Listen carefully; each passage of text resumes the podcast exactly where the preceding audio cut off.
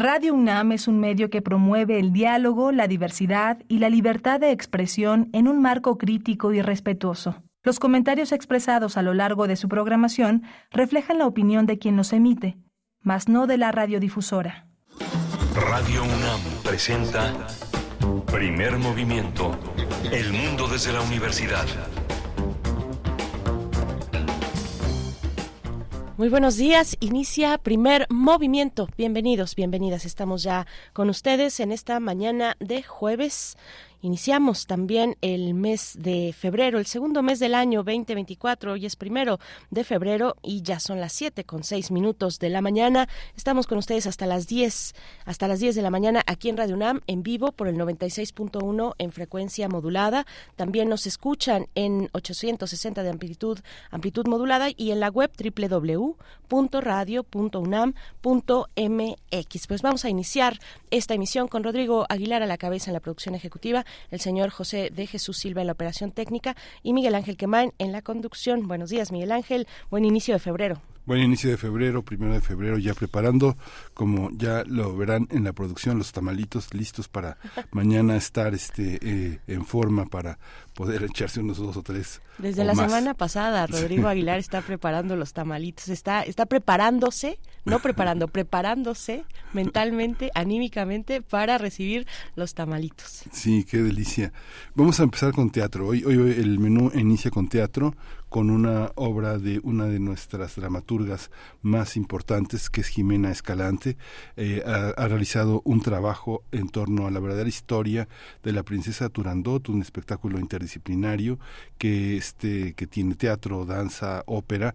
Y bueno, vamos a hablar con dos de sus actores, un cantante poderoso, joven, eh, eh, Raúl Román, y la actriz y bailarina Daniela Momo. Van a estar con nosotros para hablar de esta obra que se estrena hoy. Y hoy también en el Observatorio Astronómico, aquí en nuestra sección que se asoma a mirar el cielo y el universo, vamos a conversar con la doctora Gloria Delgado Inglada. Nos eh, tiene una propuesta, una reflexión y una pregunta. ¿Cuál es la estrella más brillante del cielo mexicano?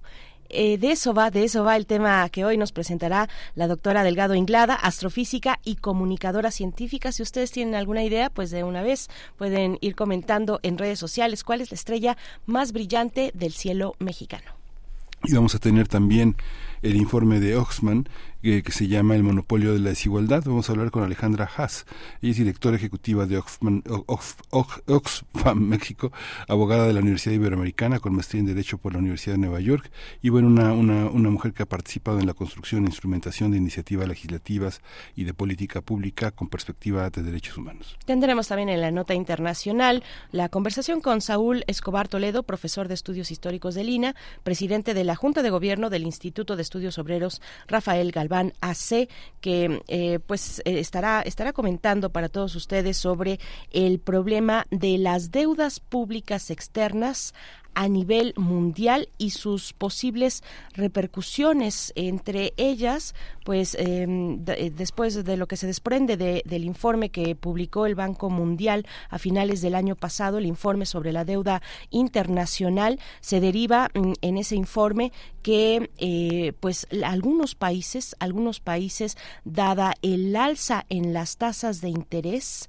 algunos países se han tenido se, se han visto obligados a reducir o a quitarle presupuesto, digamos, de rubros como salud, tan importantes como la salud o la educación, para eh, pues pagar la deuda. Eso es eh, parte de los hallazgos de este informe que estaremos conversando esta mañana con el profesor Saúl Escobar Toledo. Y vamos a tener también la poesía necesaria alrededor de las nueve de la mañana. Tendré el privilegio de ofrecerles una, una muestra de poesía, una muestra de poesía en nuestra lengua. Por supuesto, y también, bueno, quédense con nosotros a la tercera hora porque vienen los mundos posibles hoy jueves con el doctor Alberto Betancourt, doctor en historia, profesor de la Facultad de Filosofía y Letras de la UNAM, para hablar del triunfo sudafricano en la Corte Internacional de Justicia. Es el tema que ha decidido abordar eh, el doctor Betancourt luego de este fallo de la CIG, de la Corte Internacional de Justicia, que ordena a Israel a tomar medidas efectivas todas las medidas efectivas para prevenir hechos contemplados como genocidio en Gaza. Bueno, pues ese será el tema que abordará el doctor Betancourt. Quédense con nosotros. Y vamos a cerrar esta edición con derechos humanos. El presupuesto 2024 para infancias es el tema que tratará Laura Alvarado, consultora independiente, experta en participación y empoderamiento infantil y adolescente. Actualmente ella es consejera de disciplina en el país. Así es, presupuesto 2024 para infancias en un año electoral, además, en fin. Bueno, pues ahí están los contenidos de esta mañana de jueves, inicio de febrero. Vamos con les invitamos a participar. Ya saben, como siempre, eh, nos eh, honran con su participación en este espacio a través de las redes sociodigitales arroba P Movimiento en X, así nos encuentran, y en Facebook Primer Movimiento. Vamos con la primera propuesta musical, ya hablábamos de los tamalitos, de los tamales, que ya hay que ir preparando para el día de mañana, 2 de febrero, Día de la Candelaria, cumplirlas, pues cumplir, cumplir lo que, lo que, lo que nos tocó el 6 de enero eh, con cuando se parte la rosca y sale el niño y bueno, pues a quien le toca, le toca. Vamos con Josué Partida, esto es Tamales, Tamalitos.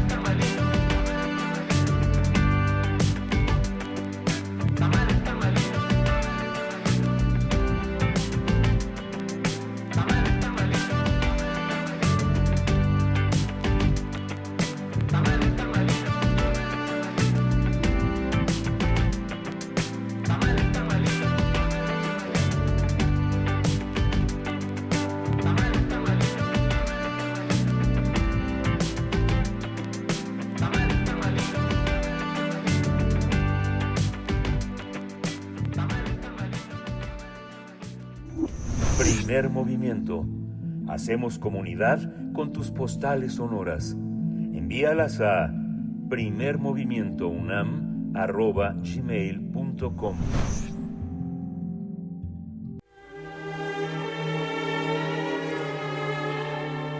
Teatro, teatro, teatro. Corre el telón y disfruta de la función. El Centro Nacional de las Artes eh, estrena en este 24 varias obras que tienen que ver con el festejo de sus 30 años y la puesta en escena, la verdadera historia de la princesa Turandot forma parte de ese, de ese contexto. Se trata de una obra interdisciplinaria que fusiona teatro, danza, ópera y explora la historia de una joven que desafió las normas sociales de su época con inteligencia. Bajo la dirección del iraní Kaveh Parmas y la dramaturgia de Jimena Escalante, se recrea la visión original del autor persa del siglo XII, Nesami Ganjavi, quien planteó un arquetipo femenino que valora la astucia por encima de la fuerza bruta y la belleza superficial. El elenco está integrado por la actriz Daniela Momo, el cantante de ópera Raúl Román, el músico especializado en laúd Manuel Mejía Armijo y el propio Cabez Parmas. Parmas eh, llevará a escena esta obra a cargo de Soy Pájaro, La Giralda Teatro y Proof of Work Studio y se presentará del primero al 25 de febrero del jueves al domingo. Vamos a tener una conversación sobre los participantes eh, eh, de esta de este montaje. Daniela Momo está ya en la línea con nosotros. Ella es actriz y bailarina y uno de los uno de los personajes columna vertebral de este montaje. Daniela, bienvenida. Buenos días. Hola. Disculpa, no te escucho muy bien, se escucha un poquito lejano. Sí. Hola Daniela, eh, ah, ¿me, escuchas a mí? Buenos días. Sí, sí, sí, sí, te escucho, sí te escucho ya. Perfecto, perfecto. Muchas gracias Daniela Momo, actriz, eh, bailarina, integrante del elenco La verdadera historia de la princesa Turandot. Igualmente nos acompaña Raúl Román, actor y cantante de ópera. Muy buenos días Raúl, ¿cómo te encuentras? Hola, buenos días Denise, ¿cómo está Miguel Ángel? Buenos días, buenos días Dani. Hola Raúl, buenos días. Buenos días a los dos. Pues eh, un espectáculo interdisciplinario que va a estar todo febrero, prácticamente todo febrero. Cuéntenos cómo, cómo ha sido eh, el trabajo de montaje con eh, el director y la dramaturgia de Jiménez Escalante, Cabe Parmas, cómo, cómo, cómo está el trabajo que realiza la compañía, Daniela Momo.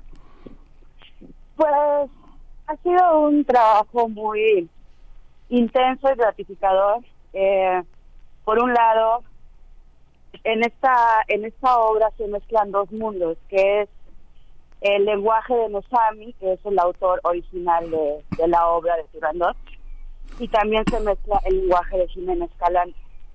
Entonces, eh, o sea, son dos lenguajes distintos que los puedes escuchar incluso porque se respeta el de Nesami y se usa el de Jimena también entonces, cuando ves la obra o cuando escuchas la obra, escuchas dos lenguajes distintos. Y eso abre la posibilidad, y es lo que yo creo que también se em, jugó el director con eso, en usar diferentes disciplinas en la obra, ¿no? O sea, está, está Raúl, que canta y actúa, está Manuel Mejía, que es el que compuso toda la música, y es eh, música original, sí toca algunas áreas de Puccini, pero él, todo lo demás lo, lo hizo él. Y pues bueno, yo estoy que hago movimiento y actúo también y entonces ha sido un ha sido un ensamble complejo, pero ha sido divertido y creo que bueno, tanto a mí, bueno, no sé, a mí como actriz me ha hecho crecer muchísimo. Son varias funciones las que van a van a dar, sin embargo, son poquísimas para el esfuerzo, Raúl Román. ¿Cómo ha sido el trabajo musical en tu experiencia como cantante en el terreno de la ópera, ¿cómo, cómo se aterriza en un montaje con estas características? Ha sido muy interesante, ha sido eh, intenso también, estoy totalmente de acuerdo con Daniela. Lo que sucede es que justamente estamos buscando un lenguaje nuevo. Si bien se hace alusión a la obra de Puccini, porque bueno, en el mundo occidental, como estamos hablando pues por esta emblemática obra de Puccini, pero este tomando en cuenta que mucha gente conoce algunas de las áreas de la ópera, no concretamente en Esundorma, tomó Manuel Mejía la melodía y empezó a hacer acompañamientos diferentes para darle un color distinto. Entonces se logró una fusión bastante interesante entre este, música original y líneas melódicas sugerentes a la composición de Puccini. Es bastante interesante y la visión de, de Cabe, de Cabe Parnos es muy enriquecedora precisamente porque en la visión de la ópera, eh, Turandot es un personaje que nos, mm, del cual se habla poco. De hecho, ella no habla nada de sí misma. a Turandot en la ópera la conocemos a través de la visión un poco de Calaf, que es el príncipe, ese es mi personaje, y que es una persona que viene de, de Occidente, un poco con esta visión europea conquistadora, pero en esta historia es distinto porque eh, aquí se toma, eh, Jiménez Calante hizo eso, la voz de cada uno de los personajes, concretamente ella le da voz a los pensamientos, a los deseos, a las inquietudes de Turandot y de y del príncipe. Es decir, que hay una reinterpretación eh, musical y también del texto es lo que nos, nos van a presentar a partir de esta noche de jueves en el, eh, es en el foro en, Salva, en el Teatro Salvador Novo del Centro Nacional de las Artes. Es una reinterpretación musical y de la historia de Turandot, Daniela. Sí, eh, nosotros, em, bueno, como ya lo mencionamos, la historia de Turandot viene de el autor uh, de Nusami, de las siete bellezas, y ahí es que también surge la ópera de, de Turandot de Puccini. Nosotros, bueno, eh, el director Fantasy Mena, eh, trabajaron, de hecho, el, el director eh, tradujo el texto de, de Nesami, del, persa, sí, de, del persa al español, y entonces a partir de esa traducción, Jimena Escalante creó eh, una narrativa. Y que concuerdo concuerdo con Raúl eh, que es está padrísima porque puedes escuchar a, los, a, pensar a los personajes no y me encanta que haya una narrativa contada desde la mujer desde el punto de vista de Turandot no entonces Turandot es una una mujer que expresa eh, lo que siente y, y, y eso o sea escuchas la historia pero tanto del narrador como la historia misma contada por por, por Turandot y la historia del príncipe. Entonces son las narrativas que se cuentan. Raúl, hacer una, bueno, qué interesante Daniela lo que nos comentas para darnos cuenta un poco de todo lo que hay detrás de una de, de, un espectáculo como este, de una puesta en escena como esta, hacer una traducción del original persa a, eh, al español. Es lo que hay detrás de una obra como, como esta que están presentando al público que se quiera acercar este mes de febrero en el Centro Nacional de las Artes. Raúl, cuéntanos un poco de eso, de, eso que a veces no, no se alcanza, tal vez no, no estamos seguros de que se pueda ver, eh, digamos, o conscientemente eh, como espectador tenerlo en cuenta cuando, cuando se está observando la obra, pero que ahí está, son esos elementos muy ricos, ¿no? Así es, son riquísimos y tenemos la fortuna de que Kader Parmas es una persona que nació en Irán, se educó en, Viena y entonces este, en Austria y por lo tanto es una persona que tiene una vasta cultura. Él, habla el farsi, que es este, el idioma del cual se tradujo el texto. Entonces, este eh, tuvo él una inquietud por, por este tipo de, de personaje, precisamente porque le es cercano y eh, le llamó mucho la atención justamente que eh, la narración persa es muy eh, está llena de metáforas y de idealizaciones pero justamente genera una diferencia entre lo que escribió Nesami y lo que realmente junto con Jiménez Escalante por supuesto y lo que realmente piensa Turandot o lo que realmente piensa el príncipe. Es decir el el narrador que es, representa al poeta a quien decía la, a través de la tradición oral la, el cuento de, de Turandot. Él idealiza muchas cosas y Turandot rompe con, con eso desde el punto de vista de Jiménez Calente y muestra otra realidad de cómo se siente la mujer ante, ante la visión eh, idealizada, tanto en lo bueno como en lo malo de, ese mundo. Y por otra parte, el príncipe también va rompiendo con los esquemas y las estructuras que eh, que pone la idealización y hablan desde puntos de vista más humanos.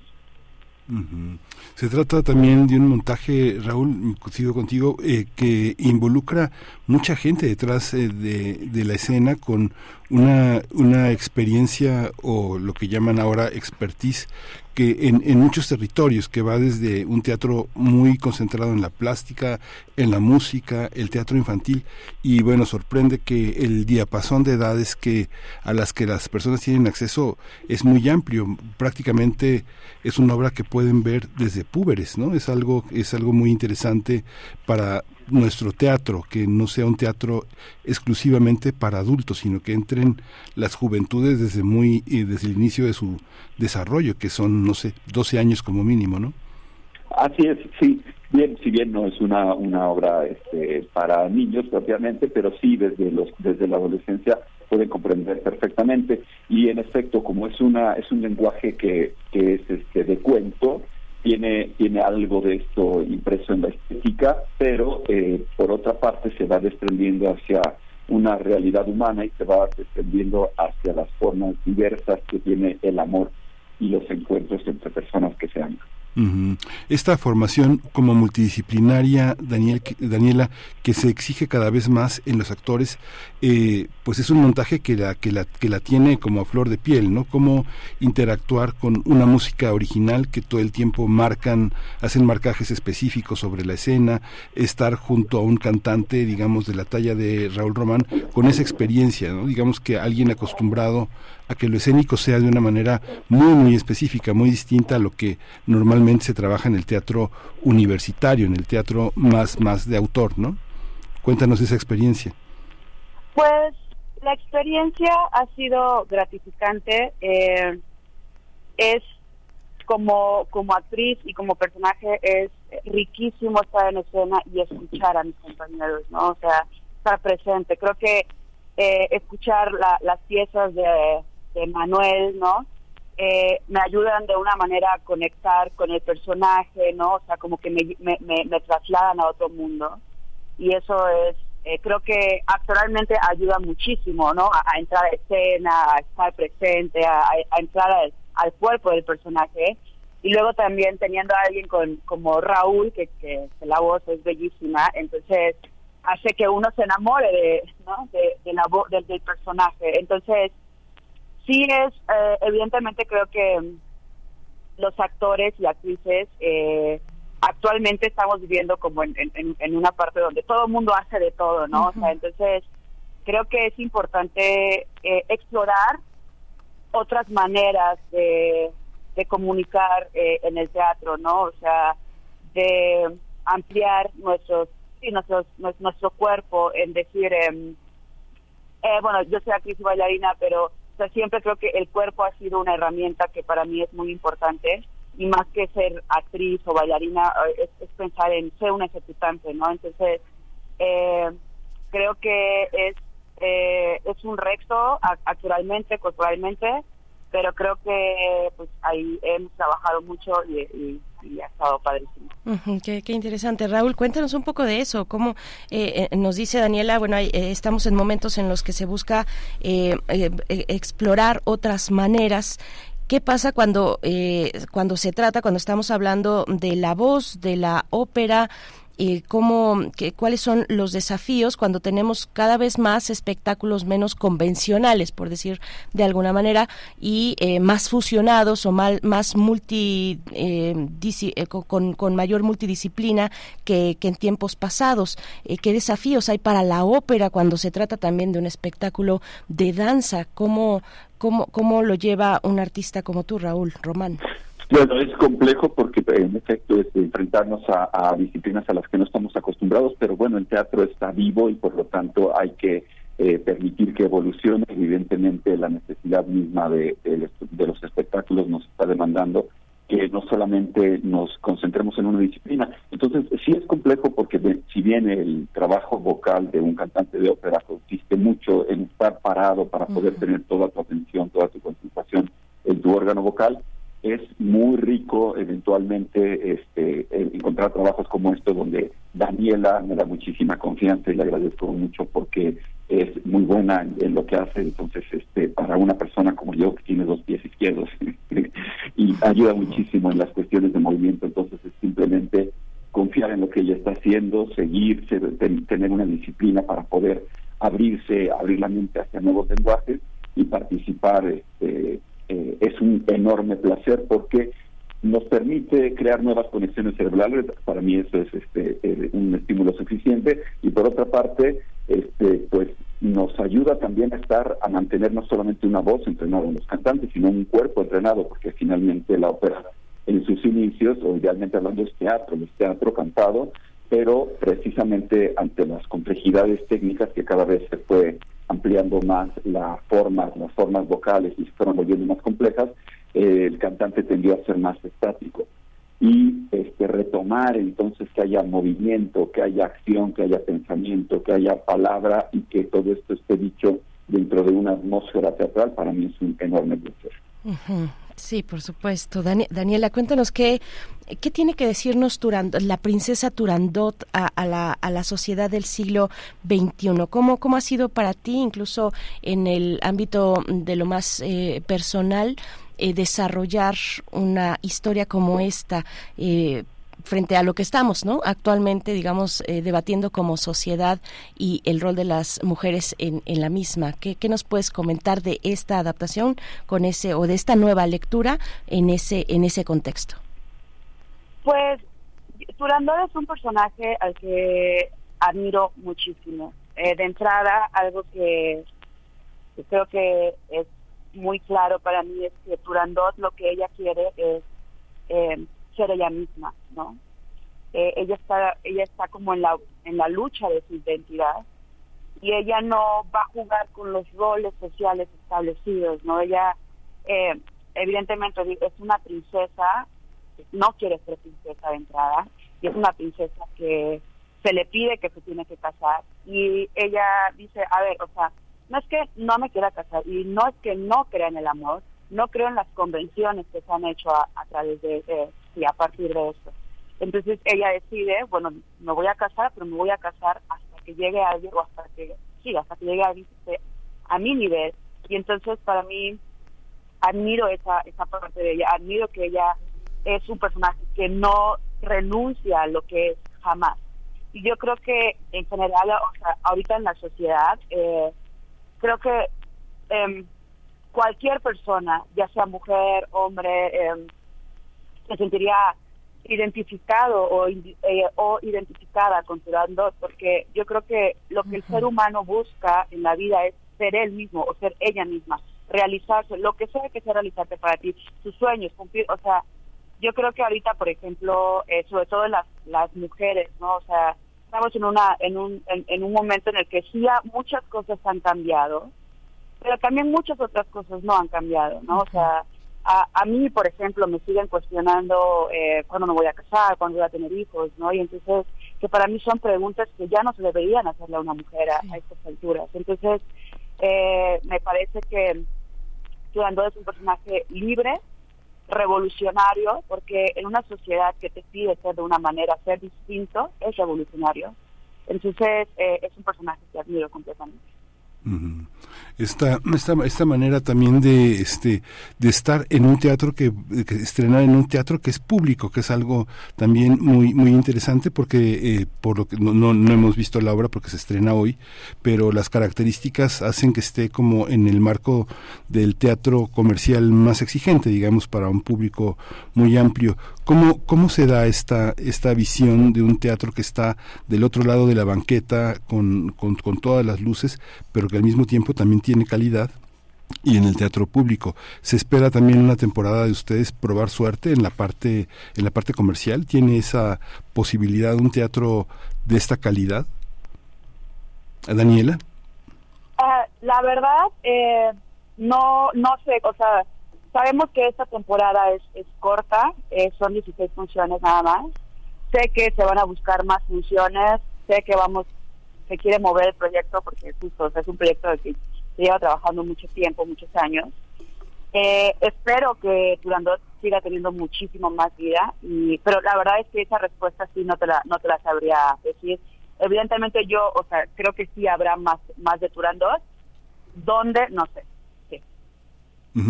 Raúl Román, en la experiencia que tienes de ópera, ¿cómo, cómo colocarías esta, este montaje en el conjunto de óperas mexicanas en los últimos tiempos han decidido arriesgarse en el teatro. Digamos que viene una nueva generación también de directores que tienen una que, que, han montado junto a los grandes directores de ópera mexicanos, pero que no forman parte de la ópera, ¿no? Digamos que no, no son ajenos, pero no forman parte de la tradición operística, no forman parte de los repertorios de la dirección de ópera de Limba, digamos, ¿no? Pero que están en ese montaje, movimiento escénico, coreografía, preparación actoral para cantantes que apenas se mueven o que no tienen mucha experiencia en la, en la parte actoral. ¿Cómo, cómo, cómo colocarías esta obra, Raúl? Bueno, yo, yo coloco este tipo de obras como una eh, como una especie de estandarte al cual tienen que comenzar a ceñirse los jóvenes cantantes, porque este cada vez, en efecto, como bien lo mencionas, en, en las artes escénicas se está teniendo más exigencia, es decir, no se puede ser actualmente exclusivamente actor, exclusivamente cantante exclusivamente bailarín, porque se restringe mucho el ámbito de trabajo, que de por sí ya es corto. Cuanto más eh, posibilidades tenga el intérprete escénico, va a tener mucha más posibilidad de, manifestar su arte. Bueno, pues nos acercamos al cierre. A mí me gustaría preguntarles, eh, primero que, nos cuenten un poco de eh, Soy Pájaro, La Giralda Teatro también, y, y, de lo que significa para ustedes como equipo, em, pues eh, participar en los 30 años del CENART con una obra como esta, Daniela. Sí, pues, ah, mira, soy Pájaro es un proyecto de artes vivas que sus líneas eh, de acción hacen el entrecruce, entre arte, ciencias y humanidades. Es un proyecto interdisciplinario y eh, la Giralda Teatro es un proyecto que trata de hacer una conexión con el teatro del Medio Oriente y el mexicano.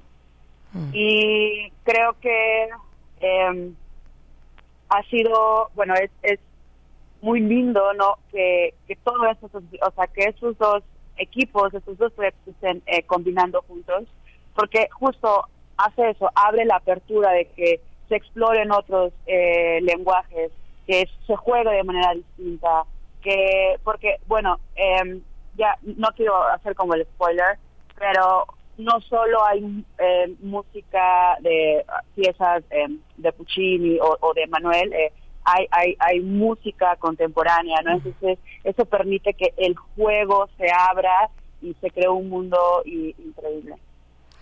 Muchas gracias, Daniela Momo. Raúl Román, un último comentario, esto que les proponía los 30 años del CENART y, bueno, se, se festejan con una obra como esta. Bueno, es un honor participar, por supuesto, porque el CENART es un espacio que se consiguió a través de muchísimo esfuerzo, entonces es un gusto que los espacios culturales, eh, que son además tan cálidos, tan bellos y tan importantes para el país, estén más vivos que nunca. Así es que es un gran honor. Muchísimas gracias a los dos, Daniela Momo, actriz y bailarina. Buen estreno esta noche, Raúl Román, actor, cantante de ópera. Mucha suerte esta noche. Gracias. Muchas gracias, muchas gracias. Hasta pronto. Hasta pronto, pues eh, es eh, seguramente parte de nuestra audiencia se, se animará a asistir a esta obra, pues con todo este contexto, además, la verdadera historia de la princesa Turandot, que se desprende de un texto del siglo XII, original de un texto del siglo XII de Nesami eh, Ganjavi, y que es reinterpretado en la dramaturgia de Jimena Escalante mm, y con la dirección, además, del iraní Kabeh Parmas. Eh, suena, pues suena muy, muy importante, muy interesante, muy propositiva para enmarcar los 30 años del CENART, el Centro Nacional de las Artes. Vamos a ir con con música, hacer una pausa musical, 7 con 39 minutos. Ah, bueno, recordar que eh, eh, Turandot, esta versión de Turandot eh, se presenta, mm, se estrena hoy, Jueves a las 20 horas estará en horarios de teatro, jueves y viernes 20 horas, sábados 19 horas, domingo domingos 18 horas en el Teatro Salvador Novo, con eh, una cuota de recuperación de 150 pesos y es para mayores de 12 años, del primero de febrero al 25. Del primero al 25 de febrero estará eh, la posibilidad de acercarse al CENART y disfrutar de la verdadera historia de la princesa Turandot. Vamos a ir con música. Vamos a escuchar de Vidente, de Masta Cuba y Karina Galicia, Vidente.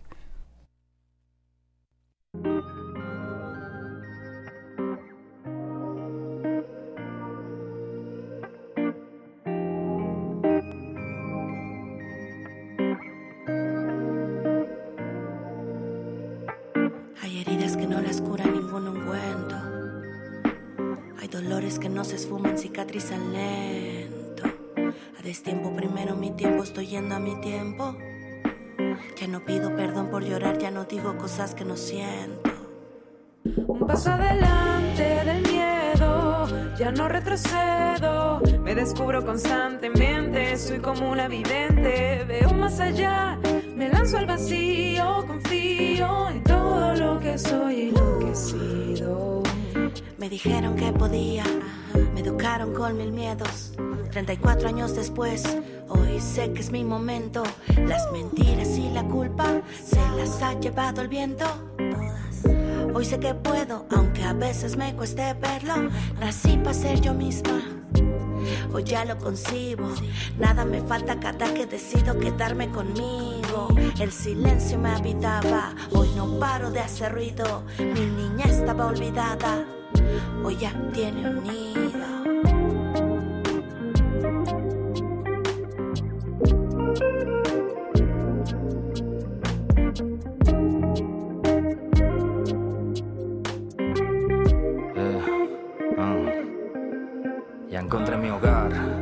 Que cuidar para que nadie la pueda robar. Me tendrán que matar porque a este jaguar nadie lo va a domar. Eh. Nací para sanar y no lo voy a disfrazar para ver a quién puedo agradar. Esto es lo que soy. Y si llegué hasta aquí no es por azar, san.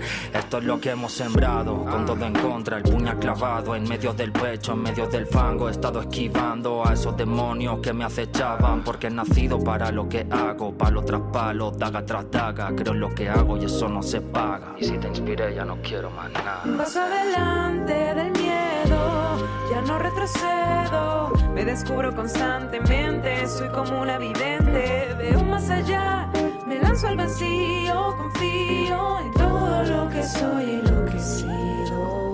Paso adelante del miedo, ya no retrocedo. Me descubro constantemente, soy como una vidente. Veo más allá, soy y lo. Paso adelante del miedo, ya no retrocedo. Me descubro constantemente, soy como una vidente. Veo más allá, me lanzo al vacío, confío en todo lo que soy y.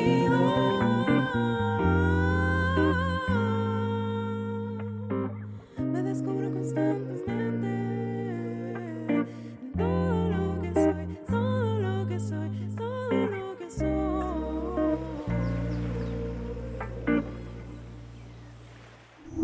Primer movimiento.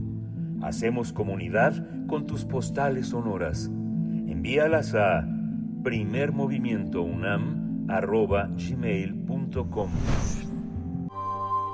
Del brazo de Orión al universo. Observatorio Astronómico. ¿Cuál es la estrella más brillante del cielo mexicano? Es la pregunta que vamos, el, el, enigma que hoy vamos a esclarecer con la doctora Gloria Delgado Inglada. Bueno, tal vez para muchos no es un enigma, pero sí eh, dar este recorrido será muy interesante. Eh, al lado tuyo, doctora Gloria Delgado, muy buenos días, qué gusto, buenas tardes para ti, ¿cómo estás? Buenos días, buenas tardes. Igual un gusto para mí también. Bienvenida, Gloria. Pues cuéntanos, ¿cuál es la estrella más brillante del cielo mexicano? Sí, como dices, quizás no es un enigma, pero bueno, es una pregunta con un poco de truco, para que tampoco sea tan sencillo. Ajá. Seguramente muchos ya tendrán en sus cabezas el nombre de alguna estrella como la más brillante del cielo mexicano o incluso de todo el cielo, y quizás para muchos de ustedes ese nombre sea Sirio.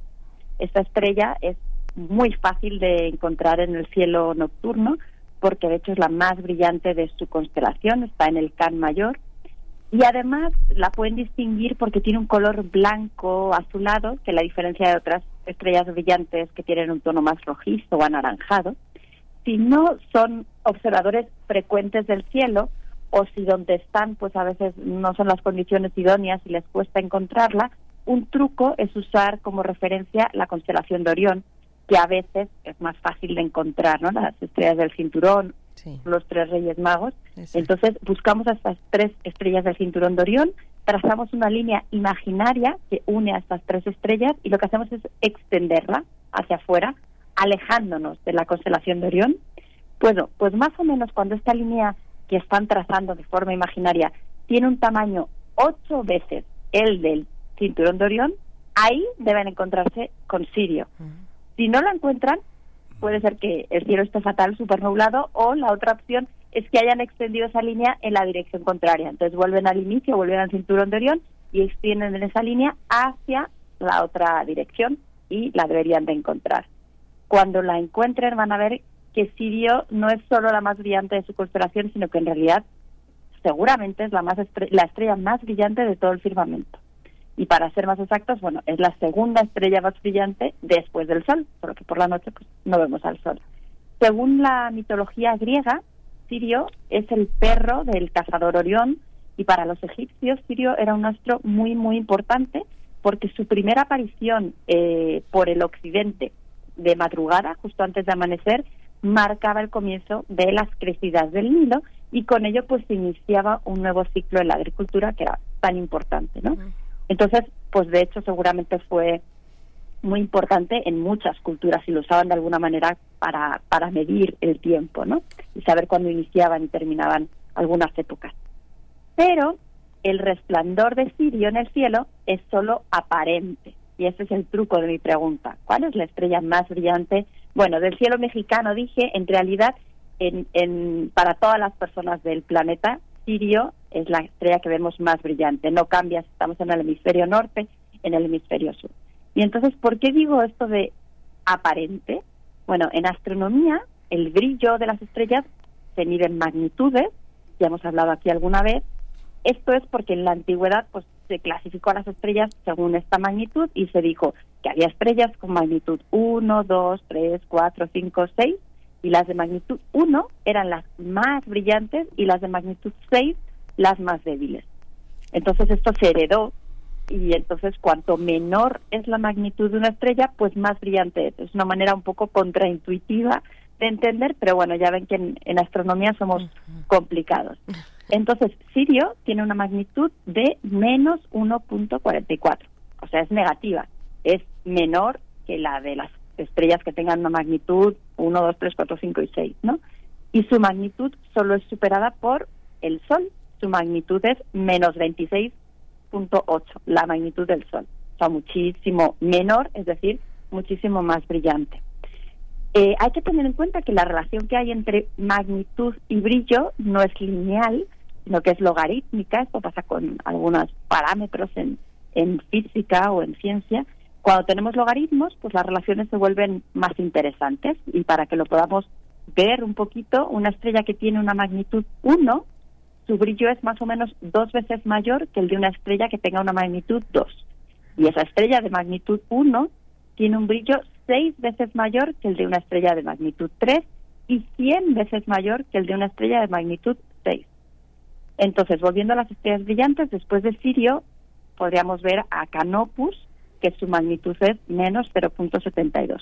Y si hacemos cálculos usando los logaritmos, pues llegamos a que el brillo de Sirio es más o menos el doble que el de Canopus, que sería la tercera estrella más brillante. Después tenemos a Alpha Centauri, que tiene una magnitud de menos 0,05, así que Sirio es unas cuatro veces más brillante que Alpha Centauri. Entonces, hasta aquí simplemente yo les he explicado un poco de brillo, de magnitudes, y hemos visto pues que después del Sol todo indica que Sirio es efectivamente la estrella más brillante en el cielo nocturno. Pero el detalle importante que no estamos considerando aquí es la distancia. Sirio está a una distancia de casi nueve años luz, que es un poco más del doble de la distancia en la que está Alpha Centauri, que es la estrella más cercana a nosotros si no contamos al Sol. Entonces, Sirio es una estrella que realmente está bastante cerca de la Tierra, está relativamente cerca, y la pregunta que nos podríamos hacer es si hay estrellas que son intrínsecamente más brillantes que Sirio, pero que las vemos menos brillantes o incluso no las vemos porque están más lejos, ¿no? O dicho de otra forma, ¿Sirio sería tan brillante si estuviera un poco más lejos? Bueno, hasta ahora hemos estado hablando, como decía, de brillo aparente, que es el que nos parece que tiene una estrella vista desde nuestra perspectiva y desde nuestra distancia a esa estrella. Pero las estrellas tienen un brillo intrínseco, que también se conoce como luminosidad, y tiene que ver con las reacciones nucleares que están ocurriendo dentro de las estrellas y que producen esa energía y producen ese brillo. Entonces, si realmente quisiéramos juzgar el brillo intrínseco de las estrellas, lo que tendríamos que hacer es conocer todas las distancias a las que están las estrellas y ponerlas en la misma escala. Por ejemplo, no es lo mismo tener un foco a 10 centímetros de nosotros que a un metro, que a un kilómetro.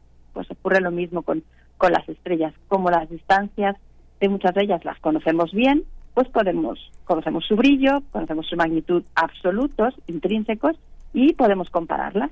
Entonces, la magnitud absoluta de Sirio es 1.41 y la del Sol es 4.83. Es decir, que Sirio intrínsecamente es más brillante que el Sol.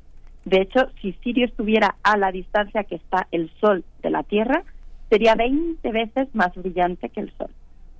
Otro ejemplo, las estrellas de, la constelación de Orión, Betelgeuse y Rigel, tienen una magnitud aparente de 0.41 y 0.13, que son valores mayores que los de Sirio, Canopus, Alfa Centauri, por eso las vemos menos brillantes en el cielo, aparentemente. Pero si nos vamos a sus magnitudes absolutas, son más o menos menos 6. Es decir, tanto Betelgeuse como Rigel son intrínsecamente más brillantes que las tres estrellas que aparentemente nos parecen más brillantes en el cielo. Lo que sucede es que la distancia a la que están pues hace que las percibamos como más débiles. Y aquí ya vamos acercándonos al final. De hecho, la mayoría de los objetos que no podemos ver a simple vista, como las estrellas de tipo Wolf-Rayet, como las galaxias, como los cuasares, intrínsecamente son muchísimo más luminosos que las estrellas que sí que podemos ver. Lo que sucede es que están a distancias enormes de nosotros. Entonces, en conclusión, bueno, pues sí, Sirio es la estrella aparentemente más brillante que podemos ver en las noches oscuras mexicanas y de todo el planeta, pero su brillo absoluto en realidad no es tanto comparado con otros objetos que están ahí. Y bueno, es más sencillo, era como un juego, ¿no? Invitarles a, jugar y a imaginar un poco. Es para recordarnos que en realidad es muy difícil ver el panorama completo del cielo o del universo. Lo que vemos, lo que podemos ver con nuestros ojos o con nuestros telescopios o desde el lugar que estamos en la Tierra o en la galaxia, en realidad es solo una cuestión de perspectiva. Entonces, cuanto más podamos completar ese panorama, por ejemplo, usando eh, telescopios que ven diferentes rangos del espectro, o usando telescopios en la Tierra, pero también telescopios en el espacio, o misiones que estén observando cerca de nosotros, pero otras que estén viendo muy, muy lejos en los inicios del universo. Pues cuanto más completemos esto, más cerca vamos a estar de tener una visión realmente más real, valga la redundancia, de lo que hay allá afuera en el universo. Mm, qué interesante. Hay una hay una, una pregunta. ¿Por qué por qué digamos que todas las estrellas tienen la característica de, brillar con luz propia y la categoría que se utiliza para describir su movimiento es la vibración. ¿Por qué el Sol calienta, calienta de esa manera y no otras estrellas? Bueno, están las estrellas que son azules, blancas, que tienen temperaturas distintas, pero ¿qué hace que el Sol sea una estrella capaz de generar ese, ese calor y no una como Sirio? O no las, o no las Alfa Centauri por ejemplo, capaces de calentar una, una, una, este, un, entorno tan poderoso como el del Sol?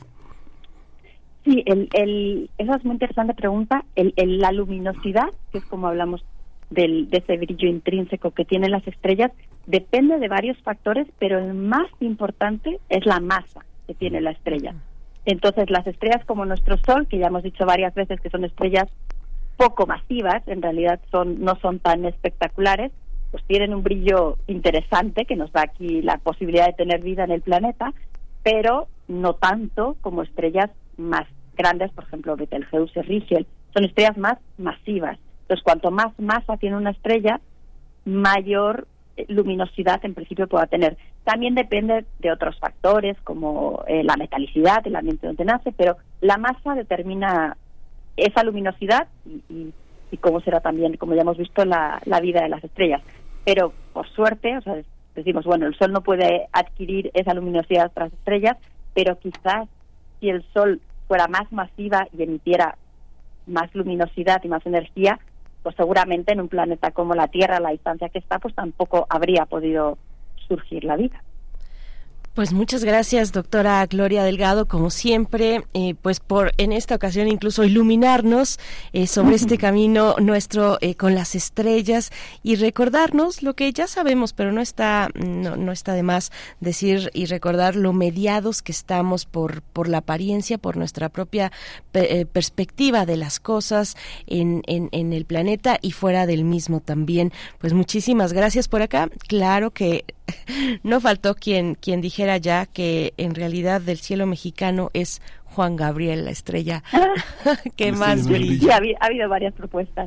Ha habido varias propuestas interesantes, le seguimos leyendo. Doctora Gloria Delgado Inglada, excelente fin de semana que ya está muy cerca y bueno, excelente inicio de febrero también de este mes segundo del año. Hasta pronto.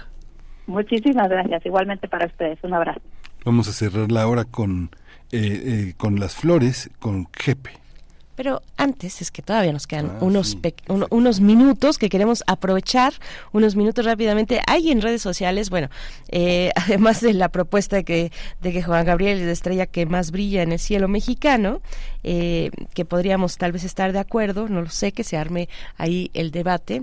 Eh, habrá quien diga que el sol, ¿no? Hace unas semanas estábamos por acá hablando del sol de este, de este cantante mexicano, este Luis Miguel, y, pero también hay quien ya está pidiendo música. Ya de plano se nos fueron a la música. Recuerden que el día de mañana sí es día de complacencias musicales, de peticiones aquí en Primer Movimiento, pueden ir enviando a ver qué nos dice el productor. Sí, vayan enviando sus complacencias para tenerlas listas y que no nos agarre eh, con las prisas de pronto con los dedos en la puerta eh, el, em, esta cuestión de la música. Zacarías Miguel Alonso, así es que si quieres algo de música, pues por acá, por acá nos comentas.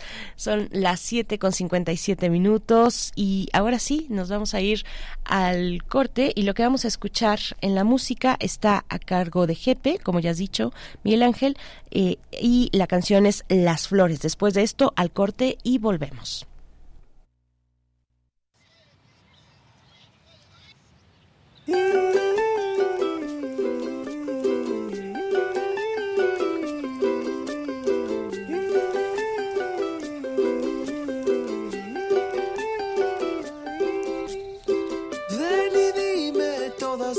Cosas, invítame a sentarme junto a ti. Escucharé todos tus sueños en mi oído. Y déjame estrechar tus manos y regalarte unas pocas ilusiones. Ay, ven y cuéntame una historia que me haga sentir bien. Yo te escucharé todo el silencio del planeta y miraré tus ojos como si fueran los últimos de este país.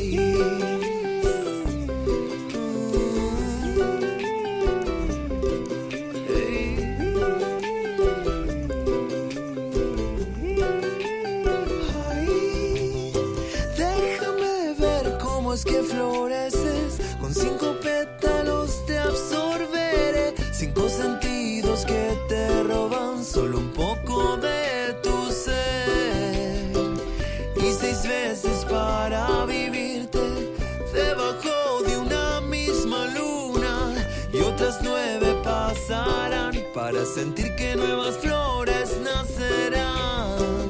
Y que cada estrella fuese una flor. Y así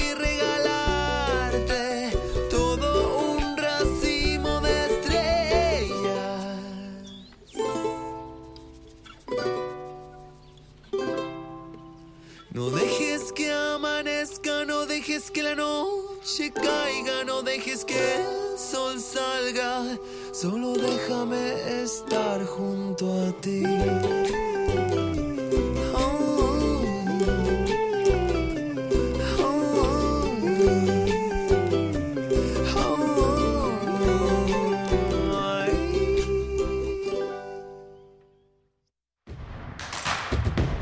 Síguenos en redes sociales. Encuéntranos en Facebook como Primer Movimiento y en Twitter como arroba PMovimiento. Hagamos comunidad.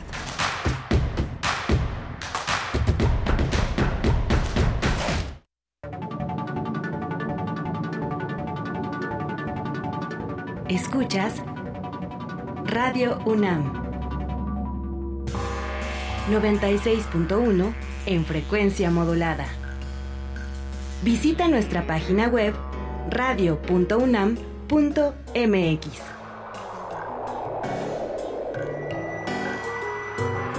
Radio UNAM, experiencia sonora.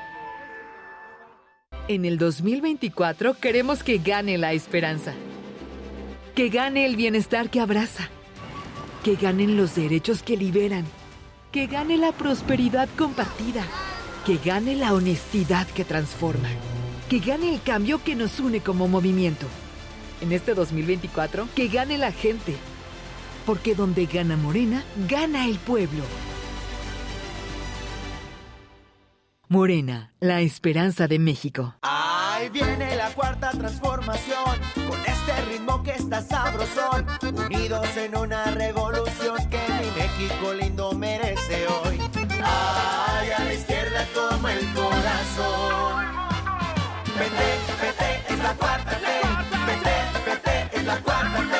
Vete, es la cuarta transformación, porque México merece más. Ay, vete. PT es la 4T. Querida audiencia madrugadora de testimonio de oídas, gracias por escucharnos y desvelarse con nosotros para descubrir hacia dónde nos lleva la música nueva y su quehacer sonoro. Martes y jueves, 1 a.m. por ambas frecuencias. Retransmisión sábados y domingos a la misma hora por frecuencia modulada. Radio UNAM, Experiencia Sonora. ¿Dónde dejé mi INE? Ay, papá, aún no has ido a recogerla al módulo. Ay, no. ¿Dónde dejé el papelito que me dieron? Está en tu chamarra negra, pero recuerda que ahora también puedes recogerla con tus huellas dactilares. Si solicitaste tu primera INE, la actualizaste, pediste su renovación o reposición, debes recogerla en tu módulo antes del 14 de marzo. Que no se te olvide, la necesitas para votar el 2 de junio. Participa, porque en estas elecciones tu decisión es importante. INE. ¿Sabías que la Ciudad de México cuenta con una fiscalía especializada para la atención de delitos electorales? La FEPADE es la autoridad encargada de procurar justicia en materia penal electoral. Previene, investiga y persigue delitos electorales. Si eres víctima o testigo de un delito, denuncia al 800-133-7233, www.denunciadigital.cdmx.gov.mx o en cualquier agencia del Ministerio Público. Fiscalía especializada para la atención de delitos electorales de la Ciudad de México. Denunciar es prevenir. Compartamos el café de la mañana mientras reflexionamos lo que ocurre en el mundo. Noticias, ciencia, arte, gastronomía y mucho más están en Primer Movimiento. El mundo desde la universidad con Berenice Camacho Buenos días, buenos y días. Miguel Ángel Quemain. Son las 7.05 de la mañana. Lunes a viernes de 7 a 10 de la mañana, Radio UNAM. Experiencia sonora. Defender una nación ordenada, unida, libre y en paz. Fue así en la defensa del INE y los poderes de la Suprema Corte. Luchamos por el regreso del Seguro Popular, las estancias infantiles y tener medicamentos para todas y todos. Apoyamos el Fondo de Emergencia de Desastres Naturales y exigimos atención a las víctimas del huracán Otis. Eso es estar del lado correcto de la historia, con un Congreso de Acción Positiva para México. El cambio positivo, PAN. Con cada latido, las mentiras tiemblan. Con cada latido se acerca más la verdad. Con cada latido, los rencorosos tiemblan. Con cada latido, la incompetencia se va. Porque otro México es posible. Con seguridad, sin divisiones. Con igualdad, con cada latido, nos acercamos más a la victoria, porque somos millones los que queremos para México un gobierno de verdad, PRD. Encuentra la música de primer movimiento día a día en el Spotify de Radio UNAM y agréganos a tus favoritos.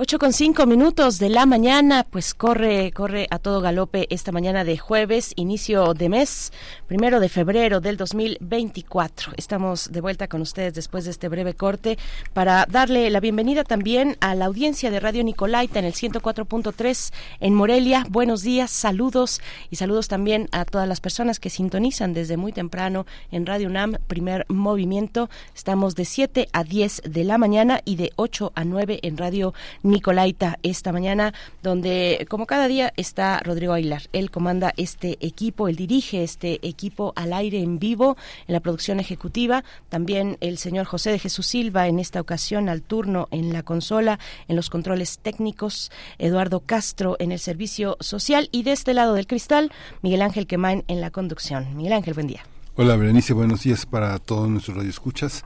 Eh, tenemos un menú interesante para esta segunda hora en la que estamos conectados con la gran radio Nicolaita ya en Morelia, Michoacán. Vamos a hablar del monopolio de la desigualdad, que es el informe de Oxfam.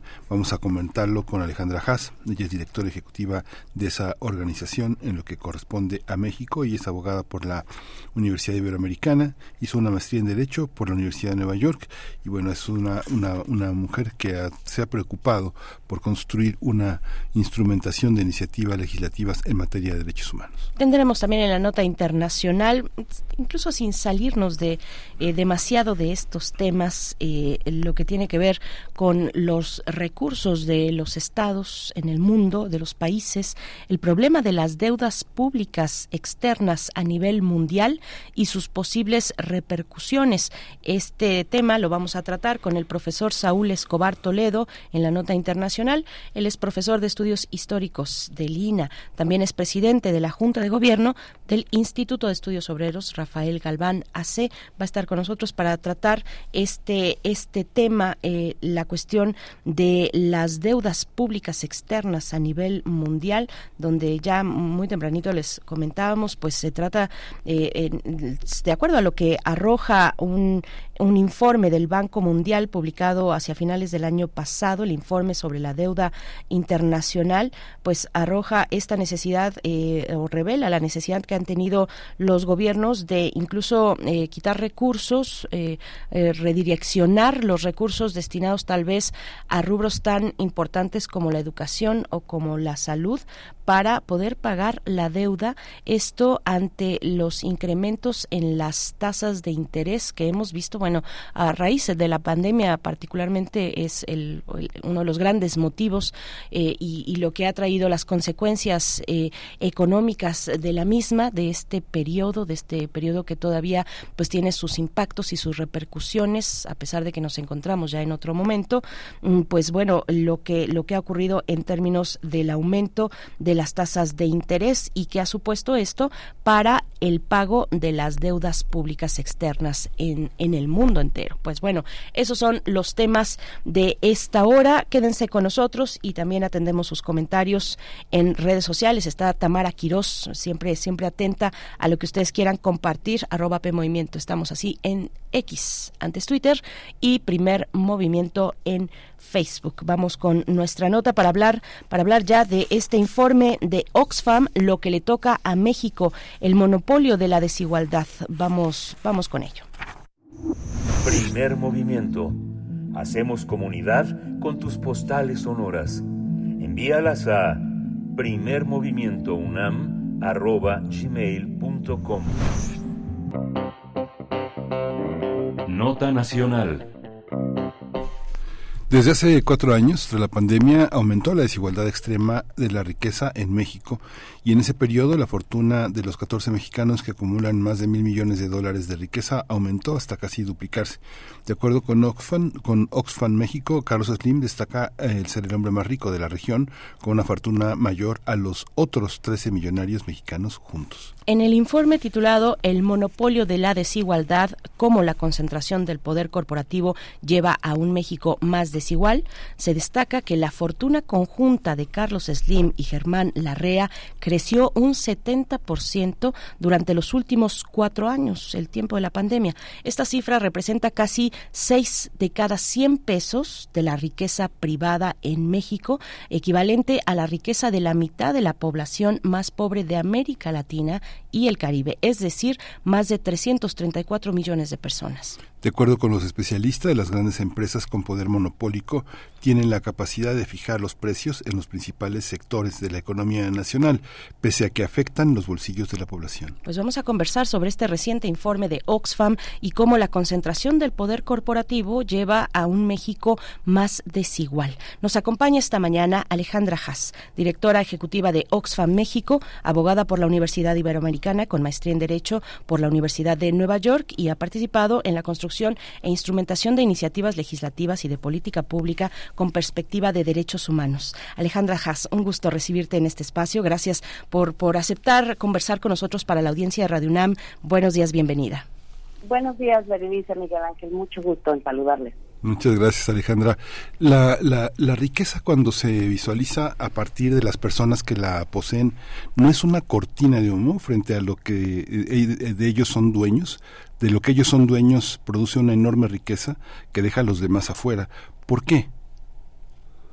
Bueno, o sea, el argumento que nosotros hemos esgrimido muchas veces en torno a medir la desigualdad y no nada más la pobreza es justamente que eh, pareciera como, bueno, solo importa que en qué condiciones viven más de la mitad de la población en este país que vive en pobreza y un número muy alto, muchos millones de personas que viven en pobreza extrema, ¿no? Y eso ha tenido como, tiene su análisis, sus datos y sus momentos, pero el problema con el sistema económico actual, y esto no es solo en México, sino en el mundo, es que esa pobreza no se puede explicar sobre todo por el aumento de la riqueza global en general, si no explicamos también el aumento específico de la riqueza de un grupo chiquito de personas, 2.600 más o menos a nivel global, que son mil millonarias, personas que poseen más de, eh, de mil millones de dólares.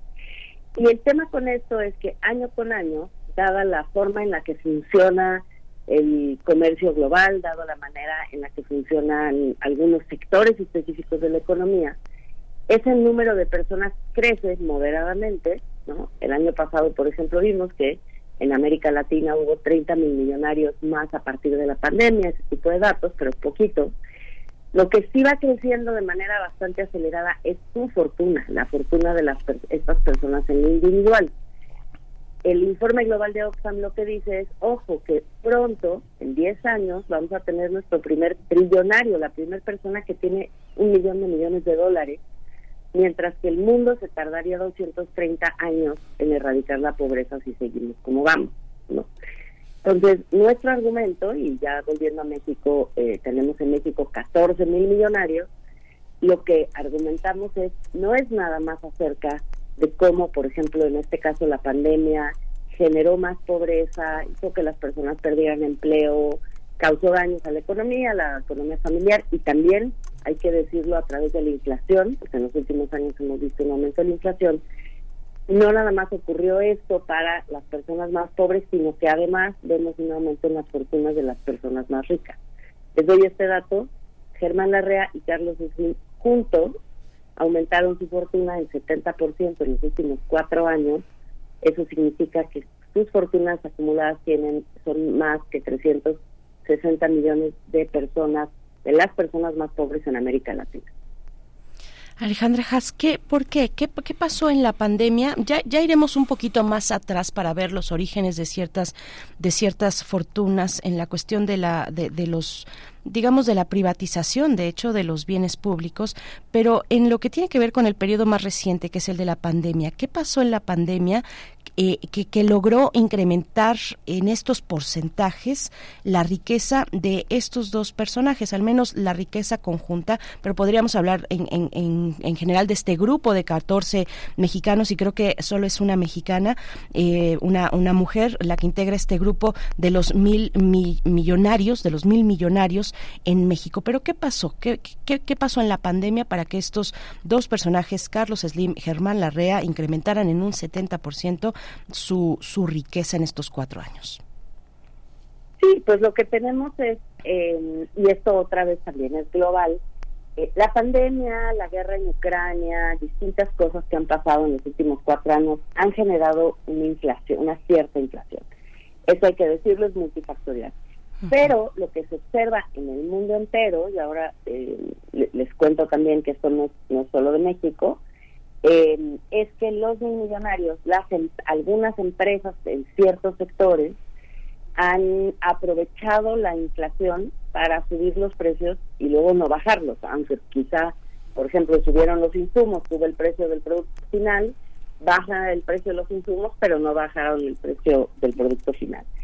Esto significa, y esto se ha medido, ¿eh? lo midió el Fondo Monetario Internacional para Europa, un par de economistas en Estados Unidos y nosotros hicimos el cálculo en México, y lo que nosotros vemos es que eh, el aumento de precios, en muchísimos casos, termina eh, siendo mayoritariamente un beneficio que se lleva el dueño capitalista de la empresa, ¿no?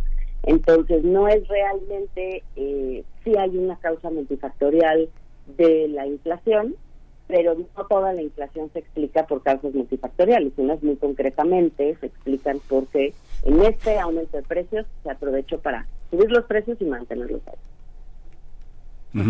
Hay una, hay una, hay una parte también que es muy, muy interesante. Uno piensa, por ejemplo, veíamos, comentábamos fuera del aire, un periodista amigo, Temoris Greco, posteaba eh, eh, el lujo con el que vive Nirvana Hank uno ve, por ejemplo, esta manera de enriquecerse de muchos políticos mexicanos, no sé, Romero de Champs, que no, no alcanza todavía esos niveles, pero este eh, 150 millones de dólares en departamentos ganado. Este, este, hay muchos políticos que son muy, muy ricos, líderes sindicales, políticos este, dedicados a la construcción, y hay muchos que tampoco tienen empresas. Uno se explica la fortuna de Cemex, la fortuna de Maseca, la fortuna de Bimbo, pero la fortuna de alguien que tiene casinos y que está asociado este con Camil Nasif es algo fuerte. ¿Cómo encontrar en ese en ese enorme poder este esa manera de enriquecerse gracias a una a un mecanismo que permite enriquecerse a algunas personas que no tienen empresas, que no tienen negocios, sino que solamente tienen contratos, ¿no? Con con el con el con la parte pública. ¿Cómo entender esa, esa parte en el análisis, Alejandra?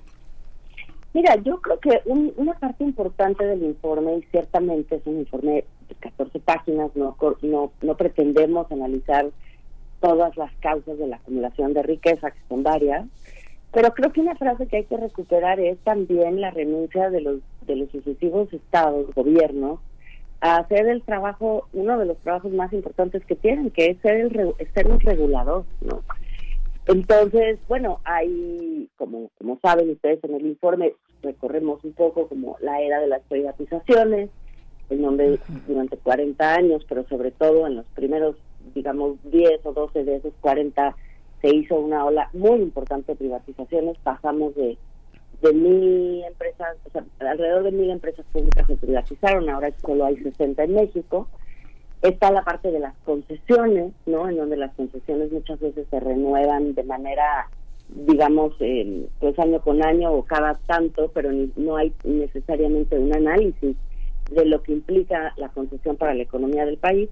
Y finalmente está el tema de la, de la, bueno, no finalmente hay muchos más, pero el tema también de la concentración de los mercados, ¿no? Del, de la capacidad monopólica que tienen muchas personas en distintas áreas de, de la economía para concentrar mercados y por lo tanto controlar precios y controlar eh, cómo, cómo se ofrece el servicio o cómo se ofrecen los bienes.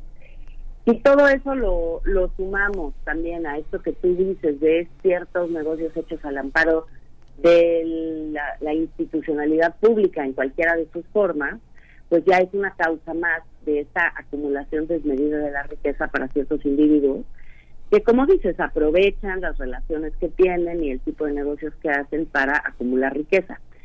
El Estado en general debería tener políticas, es decir, está bien fijarnos específicamente en quiénes son y dónde están y cómo ocurrió, porque necesitamos entender eh, cuáles son esos mecanismos que están permitiendo que lleguen a esos niveles de acumulación. Por supuesto, cuando se trata de negocios ilegales está clarísimo, hay una falta de persecución del delito y demás, eso creo que no tiene no tiene ninguna discusión, pero creo que en otros frentes también necesitamos analizar cuáles son las políticas que no han funcionado como deberían.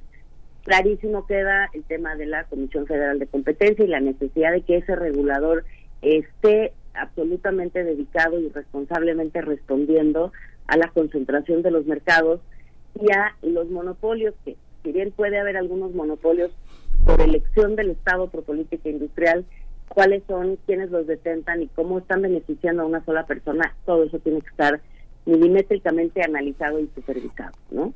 Está también el tema de renunciar a la recaudación fiscal.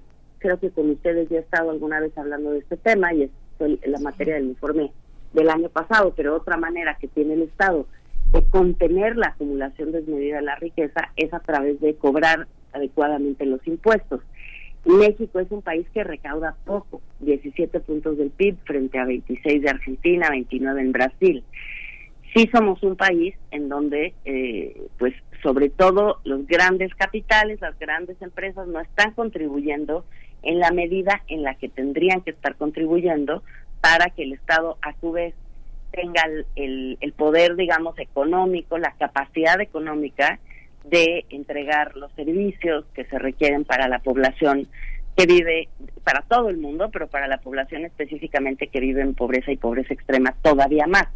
Entonces, este termina también siendo un círculo vicioso que beneficia a esos grandes acumuladores de riqueza y que empobrece todavía más a las personas que están eh, en una situación de por sí de precariedad. Entonces, simplemente, digamos, para redondear, las personas pierden porque tienen salarios bajos, ¿no? Esa es otra manera en la que los grandes monopolios pueden controlar la economía, es a través de, pues, no transferir, por ejemplo, las ganancias de la inflación hacia los salarios de las personas. Las personas con bajos salarios se enfrentan una cuesta en enero y en todo el año porque la inflación aumenta, entonces pierden en el salario, pierden luego cuando compran productos más caros y también pierden cuando el Estado deja de cobrar impuestos y no les ofrece servicios públicos, porque entonces lo que hemos visto es una cierta privatización de los servicios públicos, como las farmacias asociadas a, perdón, los consultorios asociados a farmacias, que cada vez son más visitados por la gente. Entonces, eh, tienes que pagar por tu medicina, tienes que pagar por tu consulta, no necesariamente estás siendo regulada por el Estado, otra vez el papel regulador del Estado, la calidad de esa consulta que estás recibiendo, pierdes por el salario y pierdes por la inflación. Eh, Alejandra, y bueno, en este voy, voy, a, voy a acotar solamente algo de lo que comentaba eh, Miguel Ángel eh, al inicio del colega Temoris Greco. No es que él exponga, digamos, la, la, manera, la forma de vida de Nirvana Hank, sino que él repostea una, un video que ella sube donde pues está haciendo muestra, hace alarde de la riqueza de su familia, del lugar, de, de, de, la riqueza, del, del ostentoso del lugar donde viven, de su casa, ¿no? Con una isla de, de, de, de, monos, con una, una jirafa en su jardín. No es que Temoris lo, lo ponga, la exponga, sino que ella, ella está haciendo ese alarde. Creo que es una, un punto ahí también este, que, que hay que, que hay que destacar. Pero, pero bueno, en esta cuestión, ¿qué, qué riesgos, Alejandra Haas, qué riesgos se presentan, por ejemplo, para la democracia? Ya nos hablas de los bolsillos, de las y los mexicanos, de, de los salarios precarios, de estas condiciones precarias laborales, pero qué riesgos para la democracia se presentan cuando eh, estas pocas grandes fortunas están relacionadas con el poder político intrínsecamente a través de privatizaciones a lo largo de pues las últimas décadas de concesiones y qué, qué es lo que se pone en riesgo en esos términos bueno eh, quizá decirles que desde nuestro punto de vista la desigualdad extrema es una decisión política. No podemos decir justo por todo lo que les decía anteriormente que es el resultado inesperado de un sistema que no podemos controlar. Finalmente sí se puede controlar. Hay decisiones políticas que pueden tomar todos los partidos en todos los órdenes de gobierno para cambiar esta realidad y es importante que la ciudadanía lo sepa ahora que comienza el periodo electoral y que pueden discernir si están ofreciendo aquellas alternativas de políticas públicas y, legislativas que tienen que ver con controlar la desigualdad extrema y, y este y con lograr una mejor redistribución de la riqueza. Eh, y la segunda cosa que yo te diría es la democracia sí está amenazada en la medida en la que si una sola persona concentra ese nivel de riqueza, ese grado en el cual eh, pues detenta el poder sobre el destino de tantos miles de personas porque las emplea, en el nivel en el cual eh, puede controlar no nada más los precios, como decía hace rato, sino también las decisiones políticas, porque hay que decirlo, se ha discutido, por ejemplo, una reforma fiscal y realmente nunca se logra, ¿no? Ni un impuesto a la riqueza, ni un impuesto a la herencia, ni algunos mecanismos para aumentar la potencial recaudación de manera más permanente, eh, pues también porque hay mucha captura política del Estado, es decir, las personas, y eso también está documentado y también está abordado en el informe global de Oxfam, las personas que acumulan ese nivel de riqueza tienen un nivel de influencia absoluta y totalmente desproporcionado con respecto a cualquier otro ciudadano. Y si su propósito es acumular más riqueza, porque uno no llega a tener esos miles de millones de dólares sin hacer de eso su propósito de vida, ¿no? Y también tener muchísimas facilidades para ello, como una herencia, una privatización, etcétera, ventajosa, pero digamos que eh, pues es lógico que esas personas hagan todo lo posible y todo lo que está a su alcance para lograr mantener las, las cosas como están, ¿no? Y seguir beneficiándose del sistema. La cosa es, pues, eh, si, si podemos dejar que el poder acumulado de esas personas sobrepase el poder acumulado de los ciento veintitantos millones que somos en México, que somos una ciudadanía que pues, es activa y que y que y que tiene la capacidad y la posibilidad de cambiar el destino de este país, pues sí buscando que, que los gobiernos rindan cuentas respecto de las políticas que tienen que tomar para lograr, eh, insisto, mitigar esta desigualdad extrema. Ahora que comentas democracia y monopolio, toda esta parte que también es el eje de la desigualdad, uno piensa, no sé, simplemente la industria ah, este alimentaria, la agroindustria, como se, como prácticamente no existe un, un, mundo local, ¿no? sino que prácticamente todo está dominado o por la producción o por la distribución o por las em, formas de eh, eh, comercio internacional que son los temas de exportación. ¿Cómo entender esta parte de la democracia. No sé, ahora que lo dices que es tan sugerente como lo dices en el sentido en el que democracia y igualdad podría consistir en ofrecer oportunidades al comercio local de extenderse moderadamente, como se ha insistido tanto en esa medianía productiva que es tan importante y no en esa en esa voracidad que caracteriza el propio, la propia dinámica del mercado. ¿Es posible pensar eso? Eh, el, el comercio internacional es eh, parte como de la política internacional o simplemente es parte de una forma de generar y de mover el dinero que en realidad no beneficia a nadie más que a unos cuantos y que empodera compañías que pueden parar que pueden parar un país, o sea, hay gente que puede parar un país a, a, partir de lo que controla, ¿no, Alejandra? Sí, o sea, creo que hay que hacer un análisis balanceado de, del asunto, porque como en todo, se necesita, digamos, y sería justamente un tema de, otro informe podría ser ese, ¿no?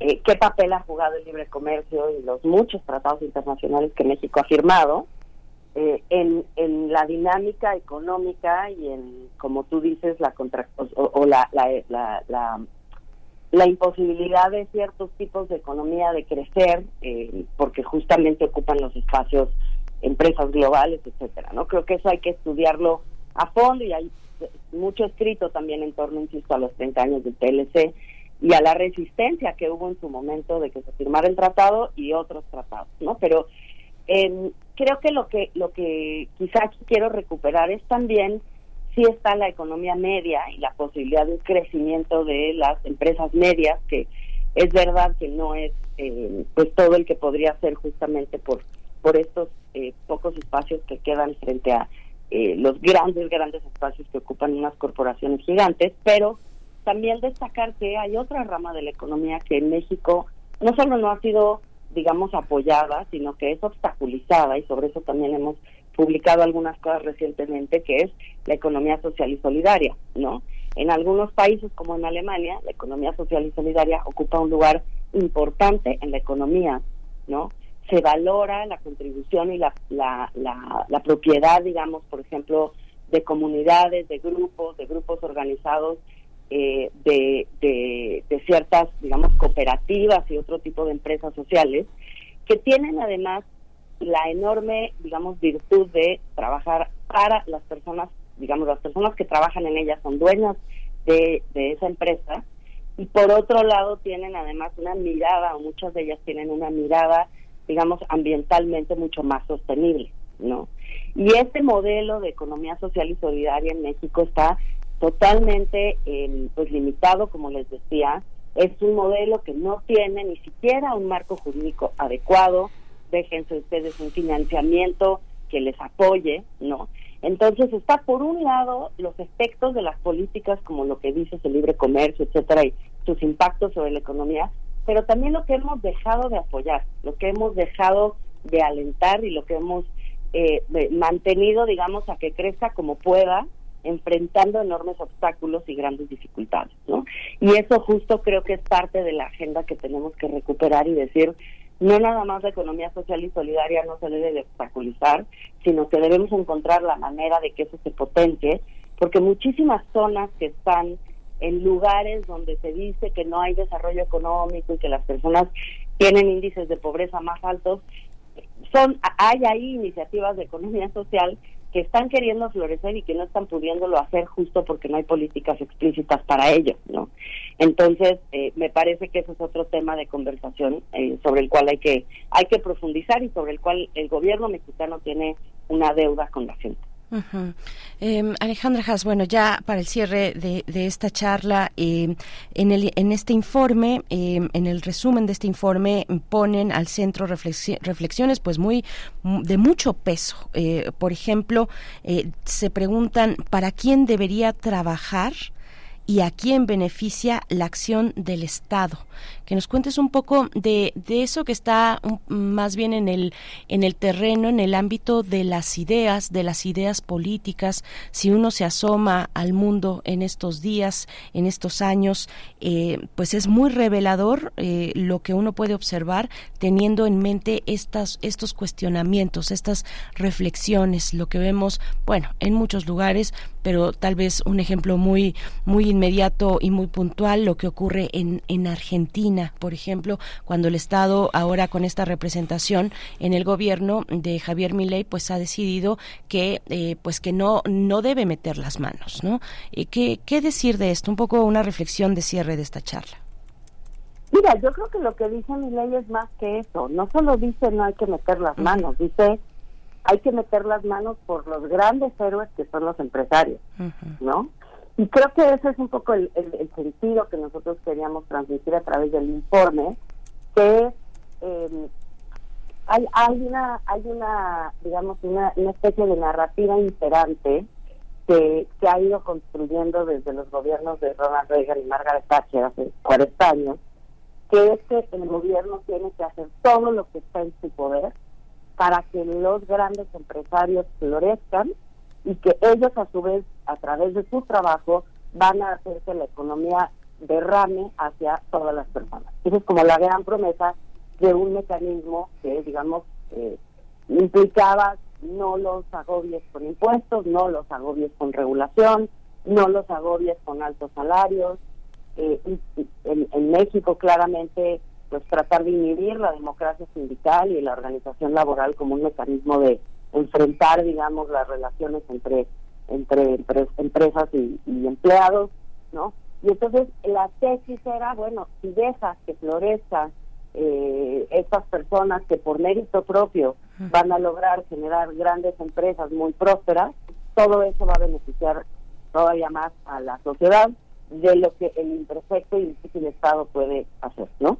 Y eso es una promesa incumplida, al fin y al cabo. O sea, está bien, sí se generaron eh, pues, empresas y oportunidades y empleos y demás, pero la verdad es que la derrama, eh, viendo por ejemplo México como un país que sigue teniendo la mitad de su población en pobreza, eh, pues nos hace cuestionarnos qué tan cierta es la derrama, qué tanto realmente ha cambiado la vida de la gente y sobre todo viendo la acumulación de la riqueza y la enorme dificultad que tiene hoy día el gobierno para poder sufragar los gastos de los servicios públicos para cumplir con su función primordial que es la garantía de los derechos, ¿no? Entonces el mecanismo llevado hasta el extremo eh, realmente no ha no ha terminado de convertirse en un generador de riqueza para todos y, por otro lado, y esto me gusta citarlo, eh, también se han construido algunas narrativas que son engañosas, por ejemplo, sobre el tema de la innovación. Eh, se dice, ¿no? Es que gracias a este tipo de políticas ha habido una enorme innovación en el mundo y hemos podido tener el iPhone y otras productos que nos gustan y que el consumidor no este compra.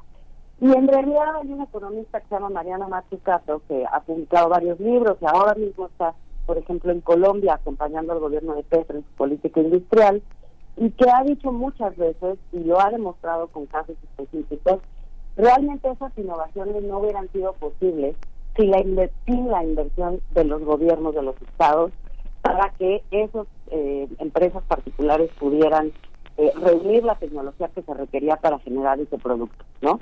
Entonces se ve mucho más como una innovación que proviene de la suma del esfuerzo del Estado con algunas ciertamente algunas innovaciones y contribuciones del sector privado que un proyecto solito del sector privado que hizo por su cuenta, ¿no?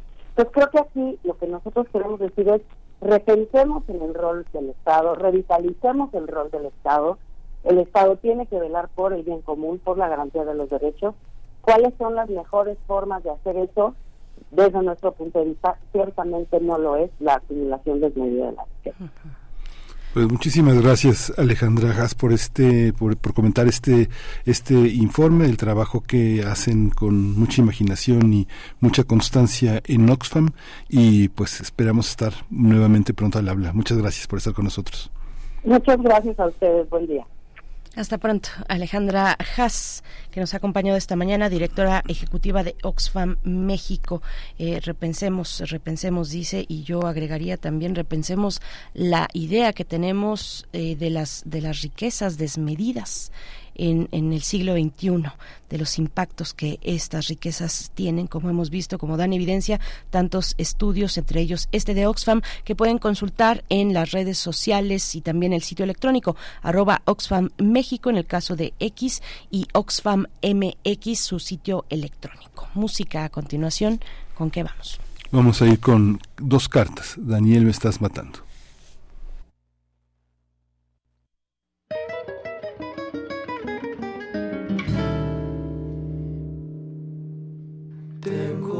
Cartas escritas,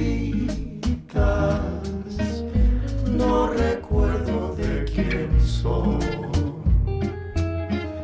La primera es esa noche que te di mi corazón.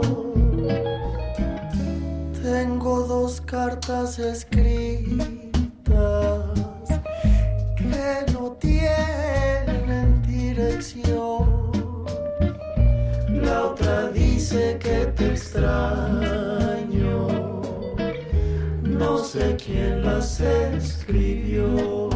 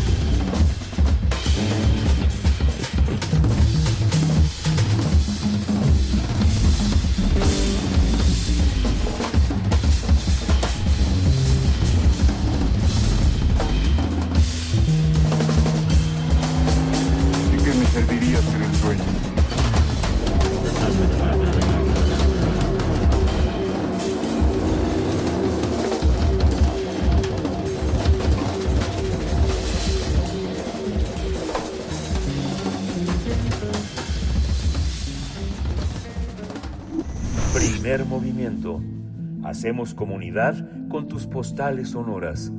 Envíalas a primermovimientounam.gmail.com Nota Internacional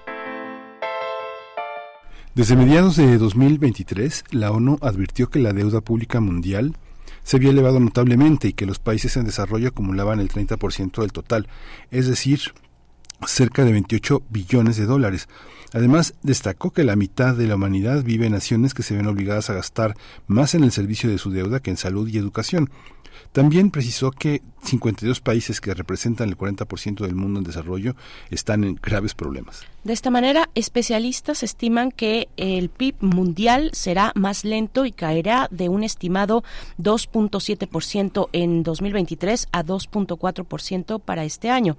Al respecto, el especialista Saúl Escobar Toledo recordó que a finales del año pasado el Banco Mundial dijo eh, que tras el aumento de las tasas de interés a nivel mundial, el mayor en cuatro décadas, los países en desarrollo destinan una cifra récord equivalente a más de 443 mil millones de dólares al pago de su deuda pública externa. De acuerdo con la Secretaría de Hacienda, México está en mejores condiciones que otras naciones, debido a que la deuda pública total es relativamente menor, con un 48.8% del PIB para 2024, mientras que para América Latina 51.6%. Pues vamos a conversar sobre la deuda internacional y el reciente informe del Banco Mundial que advierte sobre el incremento de las tasas de interés a nivel mundial y sus impactos. Este día nos acompaña el profesor Saúl Escobar Toledo, profesor de Estudios Históricos del INA y presidente de la Junta de Gobierno del Instituto de Estudios Obreros, Rafael Galván AC. Profesor Saúl Escobar Toledo, como siempre, un gusto recibirte en este espacio. Bienvenido. Muchas gracias, Berenice. Saludos al auditorio y aquí estamos listos eh, para platicar con ustedes. Muchas gracias, Saúl. ¿Cómo, ¿Cómo entender? Hay un, hay un mecanismo que se repite de país en país, un modelo de protección a las grandes empresas, a los grandes monopolios, eh, para, para mantener pues una, una, una entereza de países que están sostenidos con pinzas, ¿no? Sí, el problema es que, eh, por un lado, hay un endeudamiento creciente de los gobiernos por eh, distintas causas, pero eh, lo que nos interesa señalar ahora es que las tasas de interés han subido mucho y este aumento de las tasas de interés pues hace que las deudas resulten más caras porque eh, lo que se tiene que pagar por el pago de esa deuda pues se eleva precisamente por ese aumento de las tasas. Entonces eso hace que los recursos de los gobiernos disminuyan para destinarlas a otros renglones tan importantes y tan elementales como la salud, la educación, la infraestructura, etcétera. Entonces es el problema y en, en otros casos, que no es el de México, ya está haciendo crisis este asunto eh, porque ya los países están dejando de pagar. Uno que nos llega muy cerca, aunque el problema es viejo, viene de mucho antes, es Argentina, que está, como vimos, con problemas de deuda, desde hace rato que no ha podido resolver, aunque el Fondo Monetario Internacional le, está, le ha prestado dinero, pero aún así no alcanza para pagar la deuda y entonces está renegociando la deuda, todavía no acaba de finalizar esa negociación, pero por lo pronto esto está causando dentro del país serios problemas políticos y sociales. Estamos viendo las manifestaciones de descontento contra el presidente que acaba de ser electo, y así, por ejemplo, también tenemos el caso de Sri Lanka o Ceilán, esta es una isla al sur de India, le recuerdo al auditorio, y tengo aquí un, un boletín que dice la policía de Sri Lanka utilizó gases lacrimógenos el 30 de enero pasado y cañones de agua para reprimir este martes una protesta de miles de manifestantes opositores en, en Colombo, la capital de Sri Lanka, que clamaban contra las medidas asfixiantes del gobierno para atajar la crisis económica que atraviesa la nación. La marcha estaba dirigida a mostrar el descontento de la población por la crisis económica en el país y las políticas que está tomando el gobierno para resolverla. Sri Lanka está sumergida desde hace dos años en la peor crisis económica desde su independencia en 1948, con una alta tasa de inflación y la caída de reservas internacionales que llevaron al gobierno a declarar la suspensión de pagos y a negociar con el Fondo Monetario Internacional. Ya hemos visto esta película en otros momentos, sobre todo en la década de los ochentas, pero ahora hay signos de que varios países están cayendo en suspensión de pagos, lo cual es un asunto preocupante a nivel mundial, tanto porque en esos países hay se despierta la inquietud social, hay manifestaciones, hay protestas, etcétera, hay eh, problemas de estabilidad política, como por los efectos que esto podría causar a nivel mundial y sobre todo en los países en desarrollo o menos desarrollados, que requieren el financiamiento, eh, sobre todo de los organismos internacionales, para sostener su deuda y evitar caer, caer en la suspensión de pagos. Eh, no estamos todavía en un momento de crisis sistémica, como dicen algunos, o de crisis generalizada, no se ha contaminado, por ejemplo, el problema de Argentina en toda la región latinoamericana, o el problema de Sri Lanka en, la región asiática, pero eh, de aumentar los países que pudieran caer en, suspensión de pagos, pues sí se podría pensar en un problema más eh, sistémico, más eh, complejo, más eh, de alcances mundiales, que pudiera alcanzar a otros países que incluso tienen buenas cuentas, pero que este, una situación mundial generalizada podría también afectarlos. Y por otro lado, pues también eh, eh, en el caso de México en particular, aunque como ustedes acaban de decir, no se ve ningún problema, ningún riesgo de suspensión de pagos, pues también este, estamos viendo una presión sobre las finanzas públicas que ya en 2024, 2024 pues ya alcanzará más de 5% todo el PIB eh, eh, financiar ese déficit eh, y en el 2000 23 el año pasado, pues ya llegó a más del 4% por encima de lo proyectado.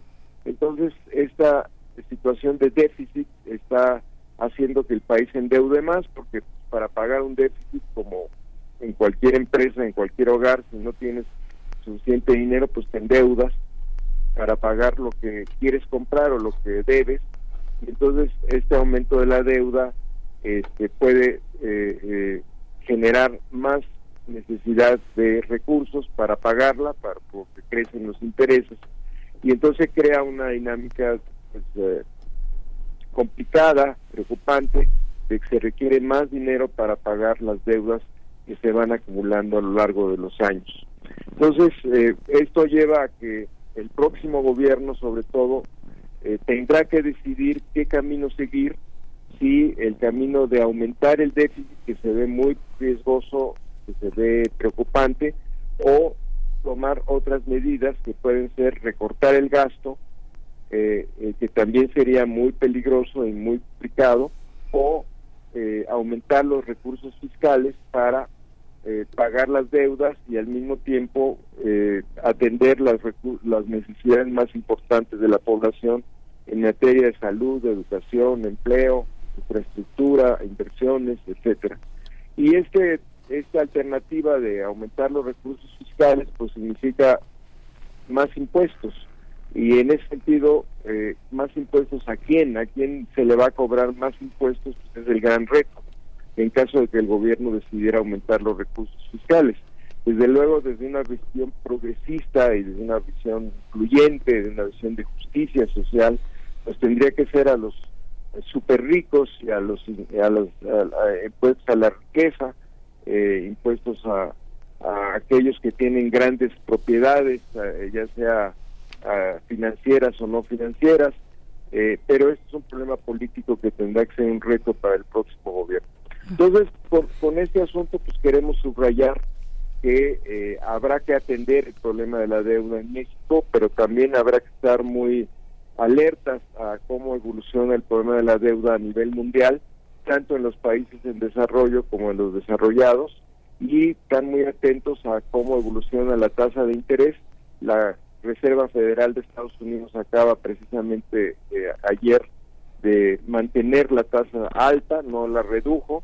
Eh, el presidente de la Reserva dijo que probablemente en marzo la podría reducir, pero que no es seguro mientras sigan las tasas de interés altas en Estados Unidos y por lo tanto a nivel mundial, porque la hegemonía de Estados Unidos es muy importante en estos casos, pues tasas altas de interés siguen siendo una amenaza para estos problemas que acabo de señalar, la sostenibilidad de la deuda, el pago de intereses altos por estos eh, eh, tasas de interés altas y el riesgo de que varios problemas caigan en suspensión de pagos o tengan que ajustar su gasto con medidas de disciplina fiscal, lo que quiere decir recortes de gasto.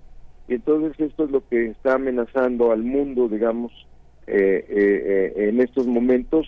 No podemos decir que ya estamos al borde de una crisis como la de 1982, pero sí estamos, según muchos observadores, en la perspectiva de un crecimiento lento, tanto a nivel mundial como en los países en desarrollo, y un problema de atender las deudas eh, para eh, evitar eh, la suspensión de pagos y, esto querría decir no atender los problemas de educación y salud que tanto se necesitan en, estas regiones.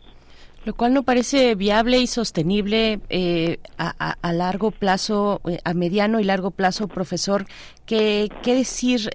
digamos, estamos en una en un momento en el que sería necesario replantear tal vez los esquemas en los que con los que se contraen las las deudas eh, las condiciones en las que estas deudas se contraen eh, entre estos eh, instancias internacionales y, los países deudas con tasas que actualmente pueden tener tasas variables no que van a entonces a modificar lo que se tiene que pagar cada cada plazo. ¿qué, qué, decir de eso de, repensar venimos en hace un momento de, de platicar sobre el informe de Oxfam eh, el informe de Oxfam en el caso de México, estuvimos con Alejandra Haas, directora de Oxfam México, eh, pues viendo todas estas cuestiones, lo que tiene, lo, cómo se relaciona la política con la economía, la función del Estado para cubrir las necesidades de su población pero cuando vemos pues algunos de estos ejemplos cuando eh, un país tiene que destinar más recursos a pagar la deuda que a cumplir con sus cuestiones esenciales y obligaciones para con su ciudadanía como servicios eh, básicos esenciales salud educación y otros pues eh, no parece viable un esquema continuar por esa misma ruta. Y ahí está Argentina. Profesor ¿qué, ¿qué, qué, decir de estos esquemas y de la posibilidad de, de modificarlos de repensarlos Sí, desde luego que sí. desde luego es necesario una reflexión sobre cómo hemos crecido, cómo hemos financiado el crecimiento y cuáles son las perspectivas a futuro. Yo creo que el próximo gobierno tendrá que hacer un serio examen de los últimos años y eh, atender eh, eh, esta reestructuración o este nuevo rumbo económico que debe adquirir el país. Eh, no todo está mal, pero sí habrá que revisar algunas cuestiones. En el caso de la deuda, pues el gobierno tratará, como lo ha hecho, de, endeudarse menos en dólares o con moneda extranjera y tratar de endeudarse más con pesos mexicanos para evitar que eh, haya un problema de balanza de pagos, un problema de falta de fondos, dólares, eh, eh, y esto pues siempre es saludable, tratará de renegociar los plazos de la deuda para que eh, sea más largo plazo y menos a corto plazo, que es otra medida que se toma, tratará de negociar con el Fondo Monetario Internacional y los organismos bilaterales como multilaterales como el Banco Mundial, que haya digamos facilidades para estas reestructuraciones de la deuda. todo esto puede hacer de alguna manera se está haciendo, pero el problema de fondo es cómo financiar el desarrollo. Y ahí es indispensable pensar en que este financiamiento al desarrollo tiene que requerir una reforma fiscal progresista que le dé más recursos al Estado, que impida que se siga distrayendo dinero de estos servicios elementales y que al mismo tiempo sirva para estimular el crecimiento. No basta la inversión extranjera privada, no basta la inversión privada nacional, se necesita un gasto muy importante en inversiones estatales como eh, las que se han hecho ahora, pero que también se requieren mucho más en electricidad, en gas, en, energéticos, en, muchas otras obras eh, para impulsar el desarrollo. Entonces, este financiamiento pues tendrá que venir de una reestructuración fiscal muy importante. Eh, eh, la otra alternativa pues, es recortar los gastos de estos eh, renglones tan necesarios. Entonces es ahí donde políticamente y económicamente pues es un reto muy importante para el próximo gobierno. ¿De dónde va a surgir el dinero para pagar eh, la, deuda y para no recortar gastos eh, y al contrario aumentar la inversión estatal desde temas como salud y educación hasta inversión productiva en puertos, en, energéticos, en, telecomunicaciones, internet, en muchas cosas que se necesitan para impulsar el desarrollo económico. Este es el gran reto del próximo gobierno, el financiamiento del desarrollo, el financiamiento de la economía y de las necesidades sociales bajo un nuevo esquema que desde mi punto de vista requerirá una reforma fiscal y que esta reforma fiscal no le pegue a la gente que menos tiene o, o a las clases medias, sino sobre todo a los que, como dice Oxfam, han acumulado una enorme cantidad de recursos, siguen aumentando sus ganancias, siguen acumulando una gran parte de la riqueza, no solo del ingreso, sino de la riqueza en el mundo y a nivel de México también. Y entonces ahí está el asunto de la reforma fiscal, creo yo, de que tiene que colaborar más con el país, tiene que colaborar más con el desarrollo no solo recibir ganancias, sino también colaborar con ese desarrollo, pero es un reto político y económico hacerlo y para eso se requerirá pues eh, mucha legitimidad del próximo gobierno para hacerlo, mucha autoridad política y moral, pero también una gran habilidad para negociar y para, digamos, diseñar los esquemas de recaudación y de reforma fiscal que se requieren. Yo creo que es el gran reto del próximo gobierno. Pues muchísimas gracias, doctor este, Saúl Escobar Toledo, profesor de estudios históricos de Lina. Muchas gracias por toda esta visión que enriquece muchísimo todo este panorama que a veces es tan, es tan difuso, tan lleno de representaciones que obedecen a otros intereses que son más mercadotécnicos que sociales. Muchas gracias siempre por su participación. Al contrario, muchas gracias por la entrevista. Hasta luego. Hasta luego. Hasta pronto, profesor Saúl Escobar Toledo. Pueden encontrar eh, pues las columnas que, que, entrega para el sur de Acapulco en esa página electrónica y también en saúlescobar.blogspot.com. Pues bueno, por acá nos están comentando para, para cerrar esta, esta hora, despedir también a Radio Nicolaita, pero algunos comentarios sobre todos estos temas, ¿no? Que, que no se alejan nada este último eh, sobre las deudas externas públicas de los estados y también lo que tiene que ver con el informe de Oxfam, pues nos dicen, eh, Esther Chivis dice, de hecho, ese informe, su informe tan valioso, dice, ya lo están usando para pegarle a la 4T, em, y bueno, habla también de la cuestión de, la, eh, de las malas administraciones de las pymes en México, que no tienen un plan de negocios y, y, etcétera. Bueno, pues gracias Esther Chivis, eh, pues este tipo de, este, estas críticas que están orientadas hacia ese lugar, hasta hacia cómo aterriza un informe como ese, como el de Oxfam, en el terreno político de un país como México, que está además en este contexto electoral. Bueno, pues eh, seguimos recibiendo comentarios. Vamos a ir al corte ya, son las 8 con 59 minutos. Gracias, Radio Nicolaita. El día de mañana nos encontramos de 8 a 9 en Morelia, Michoacán. Nosotros permanecemos aquí en Radio UNAM. Volvemos después del corte. Encuentra la música de primer movimiento día a día en el Spotify de Radio UNAM y agréganos a tus favoritos.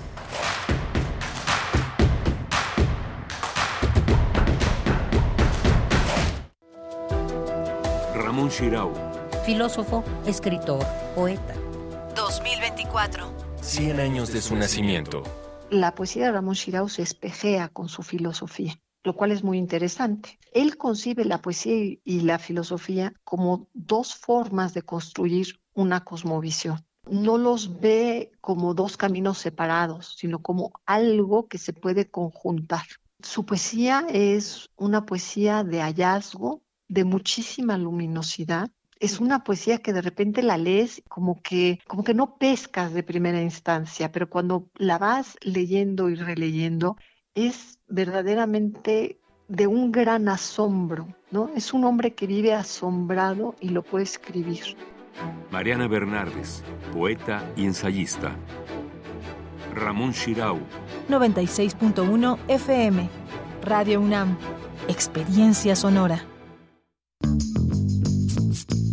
Haces? Practicando para el 2 de junio. Es mi primera vez votando. Primero revisa si estás en la lista nominal de electores. Si no estás inscrito, pide una rectificación para que puedas votar en tu casilla. Tienes hasta el 14 de marzo de 2024 para acudir a tu módulo y solicitarla. Entra a listanominal.ine.mx o llama a Inetel 804 33 2000. Participa. Porque en estas elecciones tu decisión es importante. INE. El Tribunal Electoral defiende tu lugar en la democracia. Gracias a sus decisiones, hoy nuestro Congreso es el más plural de la historia, al garantizar la representación de integrantes de las comunidades indígenas, LGBTTIQ+, y afromexicana. También a que las y los mexicanos migrantes residentes en el extranjero y las personas con discapacidad tengan representación política en la Cámara de Diputados. Un tribunal de derechos a favor de los grupos históricamente discriminados. Tribunal Electoral, protege tu voto, defiende tu elección.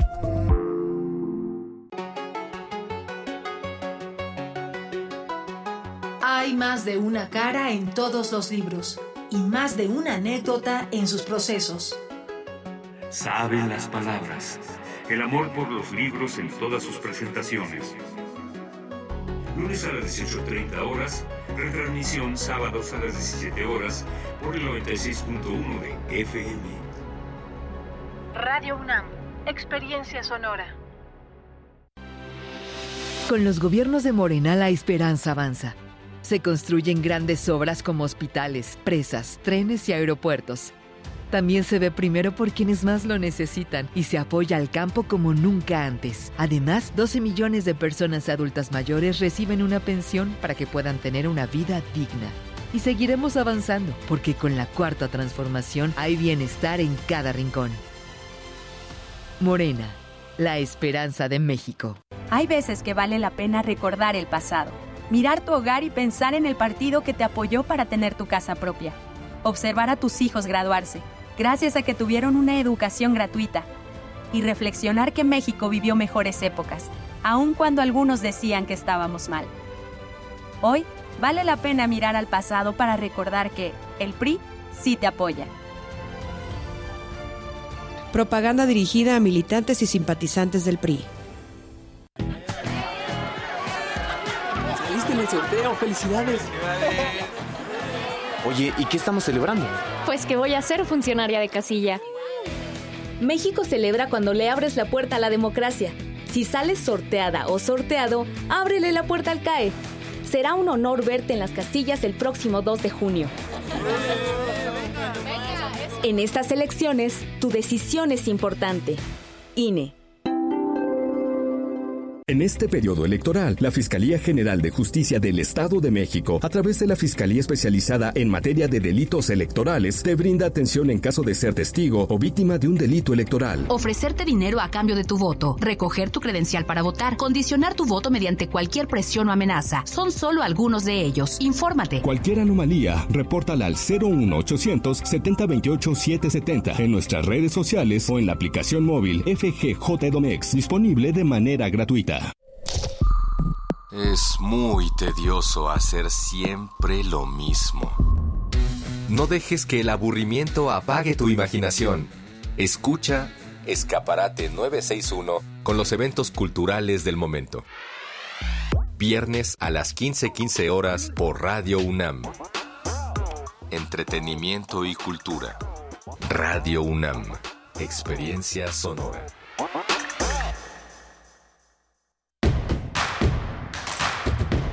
Queremos escucharte. Llámanos al 55 36 43 39 y al 55 36 89 89. Primer movimiento. Hacemos comunidad. Buenos días, ya estamos de vuelta. Son las nueve con cinco minutos. Inicia febrero, este jueves, primero de febrero del 2024. Estamos con ustedes hasta las 10 de la mañana en primer movimiento. También iniciando nuestra tercera hora de transmisión. Vamos a tener eh, una mesa que, bueno, que es la de los mundos posibles en realidad, hoy que es jueves, con el doctor Alberto Betancourt y otros y otros contenidos todavía que nos quedan, que nos quedan esta mañana. Dije Alberto Betancourt y él se apareció se apareció en ese mismo instante eh, cruzando la puerta de la cabina de, eh, de Radio UNAM de, de, FM, pues bueno, ya, ya está por acá. Entonces, quédense por favor con nosotros. Eh, por supuesto, está todo el equipo desde temprano. Rodrigo Aguilar en la producción ejecutiva, el señor José de Jesús Silva en la operación técnica de la consola, Eduardo Castro en el, el servicio social y Miguel Ángel Quemain en la conducción y en un momento más en la poesía necesaria. Querido Miguel Ángel, buen día. Hola Berenice, buenos días, buenos días a todos nuestros radioescuchas. Pues sí, venimos, eh, vamos a tener un, un, menú muy interesante al cierre, vamos a tener derechos humanos, el presupuesto 2024 para infancias con Laura Alvarado, consultora independiente, experta en participación y empoderamiento infantil y adolescente, actualmente consejera del CIPINA en el país, muy importante tema. El, el presupuesto hace posible que se realicen las políticas, sobre todo para terrenos tan vulnerables que no, no dejan dinero. Proteger a las infancias es, este, es parte de la inversión, de la gran posibilidad que tiene el Estado mexicano de hacer un país, un país mejor. Y bueno, sí, vamos a tener un momento más la poesía necesaria la poesía necesaria contigo, Miguel Ángel Quemain. Y bueno, ya decíamos, los mundos posibles, el tema, el tema de esta ocasión, de esta sesión de mundos posibles, el doctor Alberto Betancourt, doctor en historia, profesor de la Facultad de Filosofía y Letras, eh, la cuestión del triunfo sudafricano, sudafricano en la Corte Internacional de Justicia. Bueno, este tema, este tema que ha estado pues en la mira de, de todo el mundo en las últimas dos semanas que, que presentó, eh, bueno, un poquito más, un poco más, eh, que, que Sudáfrica interpuso este, este recurso con el cual eh, falla así de esta manera la Corte Internacional de Justicia que ordena ahora a Israel, al gobierno israelí, tomar todas las medidas eh, necesarias, efectivas, para prevenir hechos mm, contemplados como genocidio en Gaza. Eh, una instancia internacional como la Corte Internacional de Justicia, pues eh, recibe esta este recurso por parte de Sudáfrica y eh, resuelve de esta manera donde podría bueno pues eh, en esta en esta cuestión digamos de manera oficial pues eh, se, se tendría ya un, un, un, precedente de las acciones de genocidio en el terreno de la franja de Gaza. Y eso lo vamos a conversar con el doctor Alberto Betancourt. Ya nos dirá él en su desarrollo cuáles son los muchos ángulos y los que él decide también compartir con nosotros de un momento como este, siendo un país como Sudáfrica el que pone el ejemplo, la verdad, también para tantos otros países que, que bueno, que, que siempre, que históricamente además han tenido en su identidad, en su discurso, pues una defensa eh, de la humanidad, un discurso humanista. Sí, pienso especialmente en los países europeos y cómo es que Sudáfrica se, se, levanta de esta manera y dice y, y hace y hace y pone una acción como esta muy concreta para denunciar lo que ocurre en Franja de Gaza. Pues bueno, esos son los temas que todavía tenemos por delante. Nueve con ocho minutos. Vamos ya con la poesía. Vamos. Es hora de Poesía Necesaria.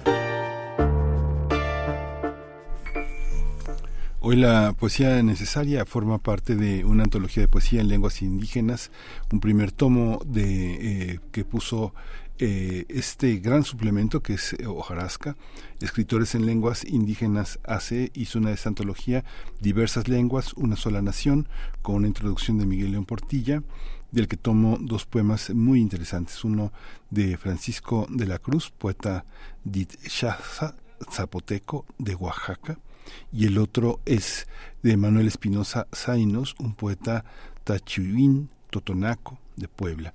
Y la música es eh, un canto totonaca, eh, un eco expresivo de la B6, que forma parte del patrimonio que ha coleccionado en su colección Inali, y es música en totonaco.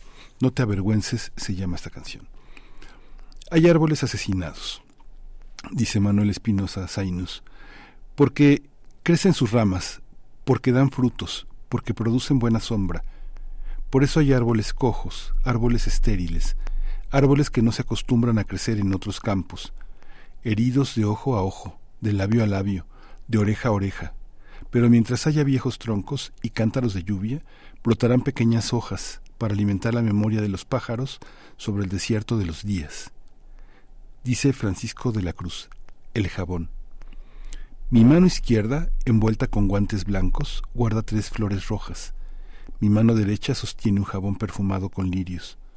Esta noche candorosa te inundarás de sudor. Espero que me abras la puerta, recibas las flores, respires su aroma y me invites a bañarte. Mientras el agua recorre tu cuerpo, yo deslizaré el jabón suave por tu piel, cabellos, sin prisa y en silencio. Esto es algo diferente para toda la gente que le gusta el arte del hip hop. Está totalmente hecho con el lenguaje totonacú y la traducción. Es el Chairo y el Rolas en las líricas. Cuando una kawanian, chiki chala kamixlan, enikli mashanan, cuando biwangin jigit naka masinyan chuna langin datan chuginana imasine all chuna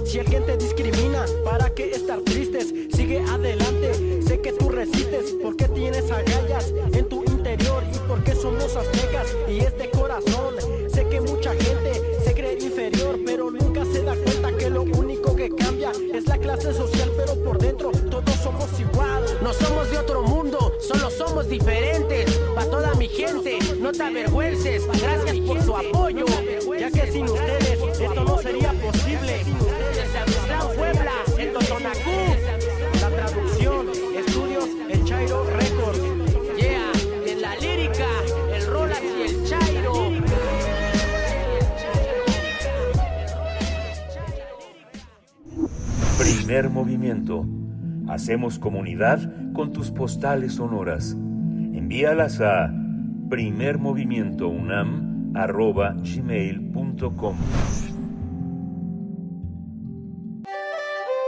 Mundos posibles. El triunfo sudafricano en la Corte Internacional de Justicia es el tema de esta mañana en los mundos posibles. El doctor Alberto Betancourt ya nos, acompaña aquí en cabina frente a los micrófonos de Radio UNAM, doctor en historia, profesor de la Facultad de Filosofía y Letras de la UNAM.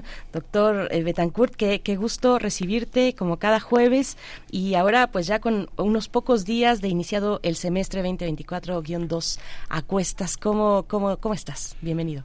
Berenice, Miguel Ángel, amigos que hacen comunidad con nosotros aquí en Primer Movimiento, qué gusto saludarlos, pues sí estamos en esa semana emocionante, por lo menos en la Facultad de Filosofía, del primer día de clases, que pues siempre es algo que entusiasma y que es, pues es una sorpresa, una emoción, ¿no? Como cómo va a iniciar el semestre y se disfruta mucho, se, se, se viven momentos escolares eh, pues de mucha pasión, digamos, ¿no? De, de, muchas emociones. Y expectativas de un nuevo semestre. Sí, sí, empieza uno. siempre es una aventura, ¿no? Empezar una aventura. Pues quisiera yo compartir con ustedes hoy un tema difícil, pero quisiera yo hablar de una arista que me parece que resplandece éticamente en el mundo. Quisiera yo comenzar citando al gran poeta José Martí cuando dice que los niños nacieron para ser felices. Y pues hablar de la enorme carga que uno siente cuando recibe a través de los pulsos electrónicos o del papel, cuando es el caso de que uno lee el periódico, las noticias sobre lo que ocurre en Gaza, sobre el fallecimiento de tantos niños que están en sus casas, eh, con sus familias, con sus abuelitos, y sufren los efectos del bombardeo israelí, y la enorme pesadumbre que cayó sobre un importante sector de la sociedad civil global, sobre los ciudadanos del mundo el día 18 de diciembre, cuando nos enteramos que la Unión Europea, el Consejo de la Unión Europea, había aprobado una resolución en la que hablaba de la eh, legitimidad eh, del derecho a la defensa del Estado israelí y no hacía una condena explícita a la forma en la que está conduciendo la guerra con un desprecio a la vida de los civiles. En ese contexto creo que lo que acabamos de vivir recientemente, el hecho de que Sudáfrica presentara una denuncia, de que la Corte Internacional de Justicia la admitiera, que posteriormente dos países de América Latina, México y Chile, se sumaran, ahora que te escuchaba yo hablar sobre a este espíritu humanista, de, de no poderse quedar cruzados de brazos ante la muerte de civiles inocentes, pues yo quisiera hacer referencia a lo que está pasando en Gaza, pero también a la manera en que se reaccionó en Pretoria, en La Haya y en las ciudades de México y Santiago. Y quisiera comenzar evocando un relato producido por tres mujeres, Ley Ayub, Miriam Berger y Hayar Harp, en un artículo llamado Gaza se convierte en un cementerio para niños, publicado en el periódico The Washington Post el día 2 de noviembre, en cuyo relato ellas mencionan que el 25 de octubre, Yusef Sharaf, de 38 años de edad, estaba repartiendo comida a los desplazados que venían del norte de Gaza y recién habían arribado a esa parte sur de la franja de Gaza que se llama Khan Yunis. Estaba en esa tarea humanitaria cuando recibió una llamada informándole que su departamento en el que se encontraba su familia había sido destruido por el más reciente de los bombardeos de las Fuerzas Armadas de Israel. Estos bombardeos que están siendo arrojados, no sabemos ni desde dónde, ¿no? Si es desde los aviones Rafael, que vuelan a más de 10.000 metros de altura, si es desde los barcos, si es, eh, son disparos de artillería, pues simplemente nosotros como espectadores, digamos, que, leemos eh, emocionados y consternados las noticias, pues simplemente sabemos que está siendo bombardeado. Eh, ni siquiera sabemos muy bien por qué tipo de, de artefacto militar. Y estas bombas caen en uno de los lugares más densamente poblados del mundo. Bueno, pues cuando Yusef Sharaf regresó a su casa, la encontró completamente destrozada. Estaba ahí su familia y según el relato que acabo de evocar, del periódico The Washington Post, durante toda la siguiente semana tuvo que remover los escombros para tratar de buscar los cuerpos de su familia. Dicen las periodistas que pues estar buscando a su familia le llevó unas más de una semana, estamos hablando de una nota que se publicó una semana después, y estuvo empeñado en buscar los cuerpos de sus tres hijas, Malak de 11 años, Yasmín de 6, Nur de 3 y Malik, su único hijo, las otras son mujeres, de 10 años. Pero dice la nota algo que quizá pues permite dimensionar de lo que estamos hablando.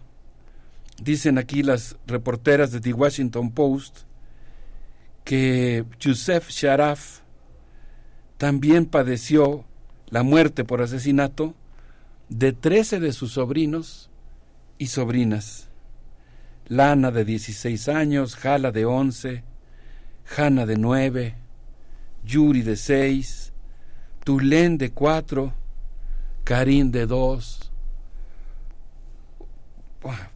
Obeida de un año, y en el mismo ataque perdieron la vida su esposa, sus tres hermanos, sus dos hermanas, los dos hijos de sus hermanas, dos tíos, y un hermano y una cuñada que llevaban varios años tratando de tener un hijo que recién había nacido un mes antes.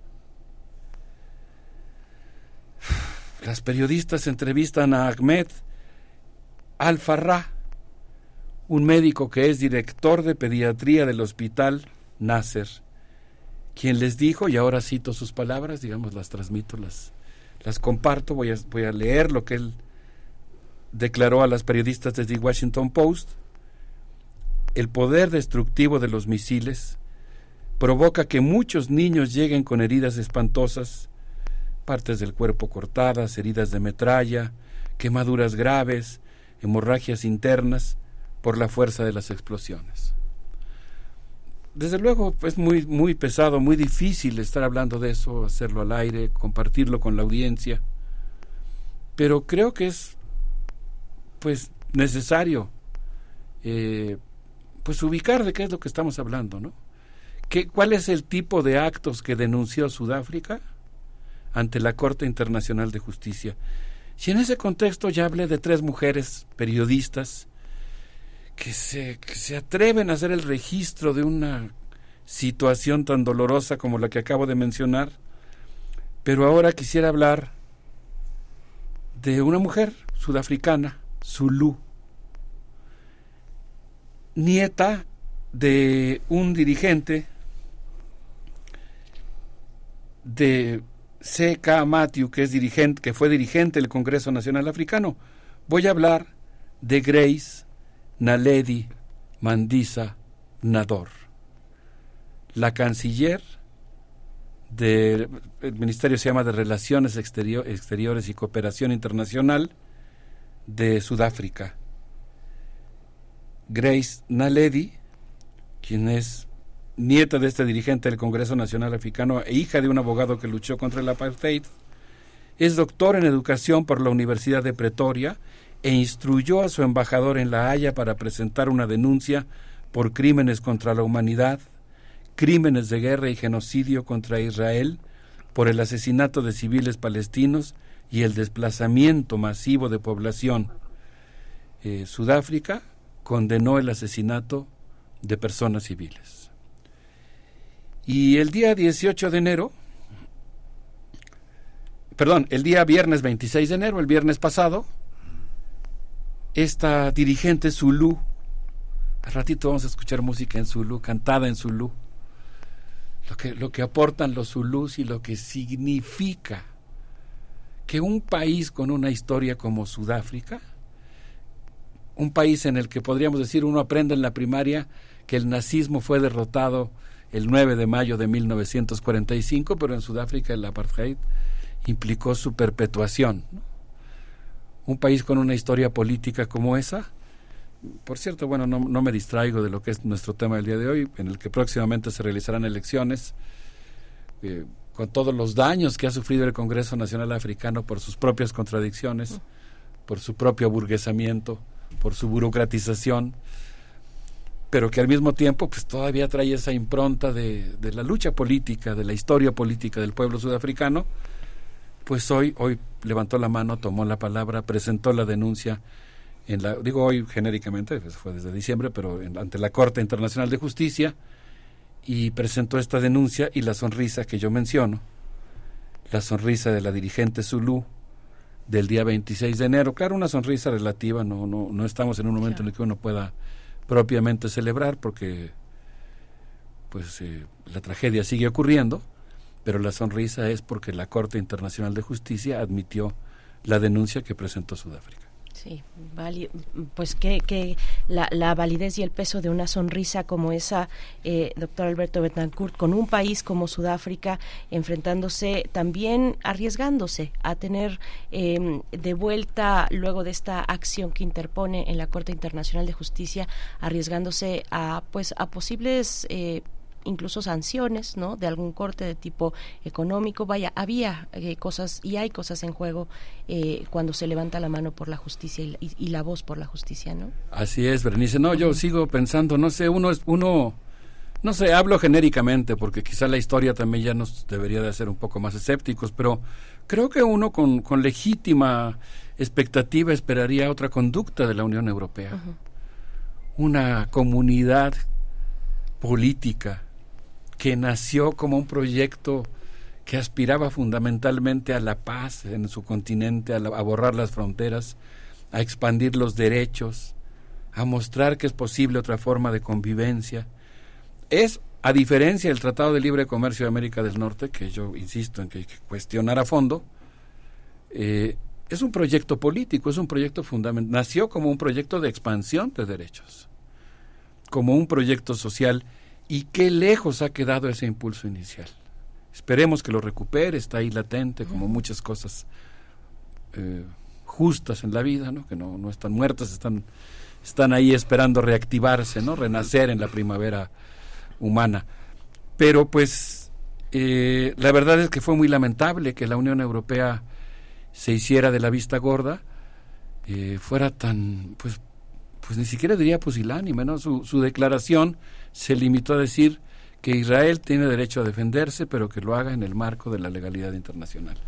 Ahora que la Corte Internacional de Justicia admite la demanda, dicta medidas cautelares, ahorita vamos a hablar de ellas, pues ya la Unión Europea tiene que acatar lo que dijo la Corte y ahora pues supongo yo que cambiará la correlación de fuerzas al interior de la Unión Europea, pero como bien dices, la que puso el ejemplo fue Sudáfrica y a ellos se suman dos países de América Latina, México y Chile, que el día 18 de enero de 2024, de acuerdo al comunicado de la Secretaría de Relaciones Exteriores de México y a su secretaria, Alicia Bárcena Ibarra, una eh, siguiente mujer, ya mencionamos a las reporteras del Washington Post, ya mencionamos a la canciller de Sudáfrica, ahora me gustaría hacer mención de la titular de la Secretaría de Relaciones Exteriores de México, al igual que la autoridad correspondiente de Chile, remitieron al fiscal de la Corte Internacional de Justicia un documento sobre Palestina solicitando se averigüe la posible comisión de crímenes de su competencia. La petición se finca en los artículos 13 y 14 del Estatuto de Roma y cuestiona la escalada de violencia contra objetivos civiles. Algo que me gusta mucho de la postura mexicana, que yo insisto condenó desde el primer día los actos atroces cometidos por Hamas, en el sentido de que también fueron actos cometidos contra civiles desarmados, pero que insiste en esta postura de que los conflictos deben resolverse por la vía pacífica y que la vida humana debe respetarse y que deben cumplirse las leyes de guerra. Y las leyes de guerra establecen responsabilidades para los, las fuerzas en combate y una de esas responsabilidades es cuidar de los civiles. En este marco, el gobierno mexicano, junto con el chileno, dijo que con esta acción respalda la Corte Penal Internacional como instancia capaz de realizar una investigación independiente sobre actos que hayan sido realizados por la potencia ocupante o por la potencia ocupada. Es el lenguaje que utiliza la Cancillería mexicana y dice que México perdón, reitera su compromiso con la Corte Internacional de Justicia con la prevención contra el genocidio, de cuyo tratado es firmante en nuestro país, y contra los crímenes de guerra, y reitera que México confía en la solución pacífica de controversias, espera un pronto cese al fuego, la construcción de una paz permanente, la edificación de una forma de convivencia con dos estados que convivan de forma pacífica, con fronteras seguras y reconocidas por la comunidad internacional.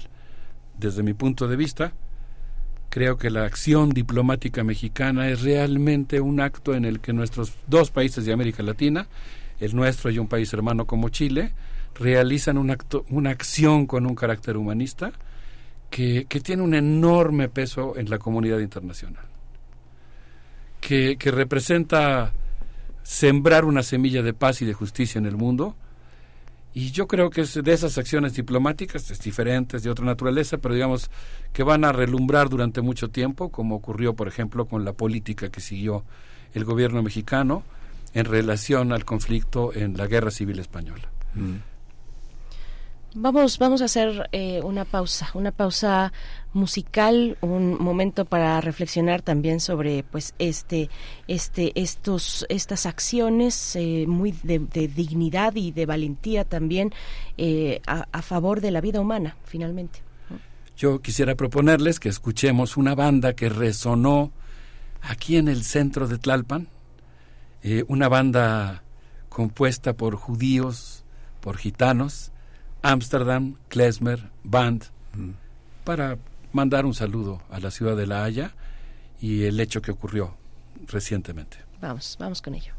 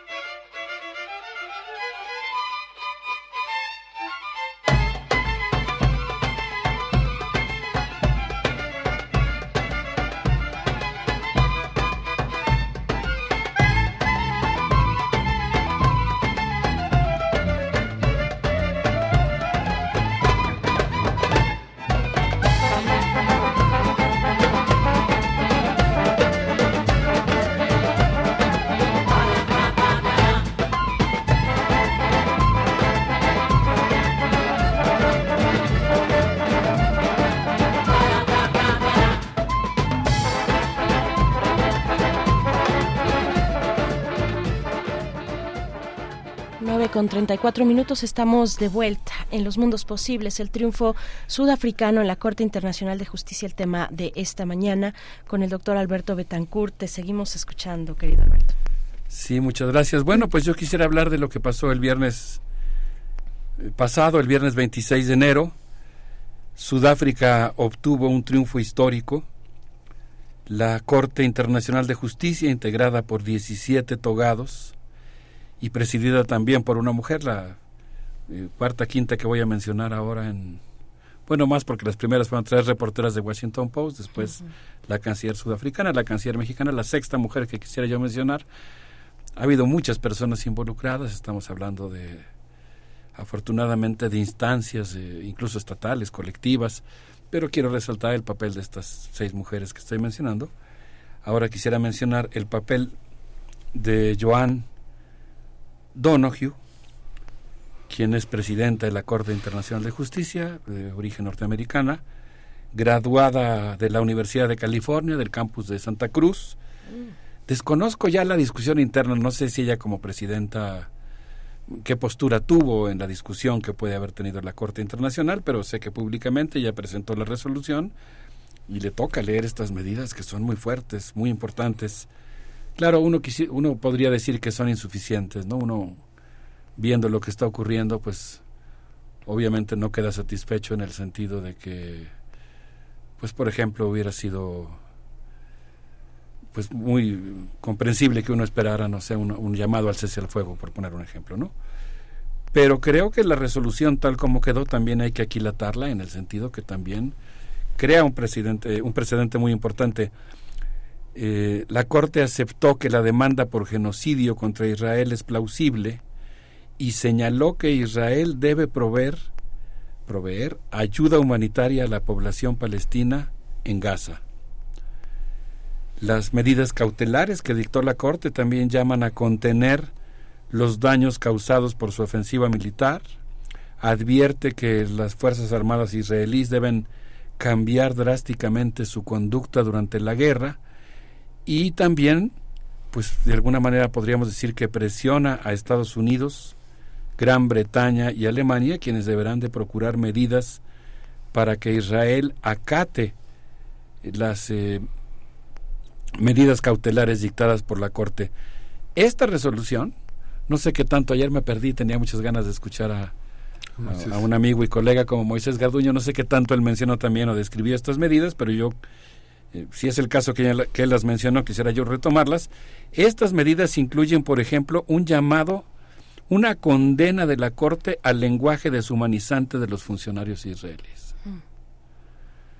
Eh, la violencia también se puede gestar, puede empezar o puede manifestarse, desde luego, desde, por la manera de hablar, decretó que Israel debe hacer cuanto esté a su alcance para evitar el genocidio, incluyendo abstenerse de matar a los palestinos y particularmente la presidenta de la Corte, Joan Donoghue, presidenta de, esta instancia, dijo que Israel está causando bajas civiles masivas, destrucción de infraestructura, desplazamiento de la mayoría de la población, y ahora la cito, ahora voy a evocar sus palabras.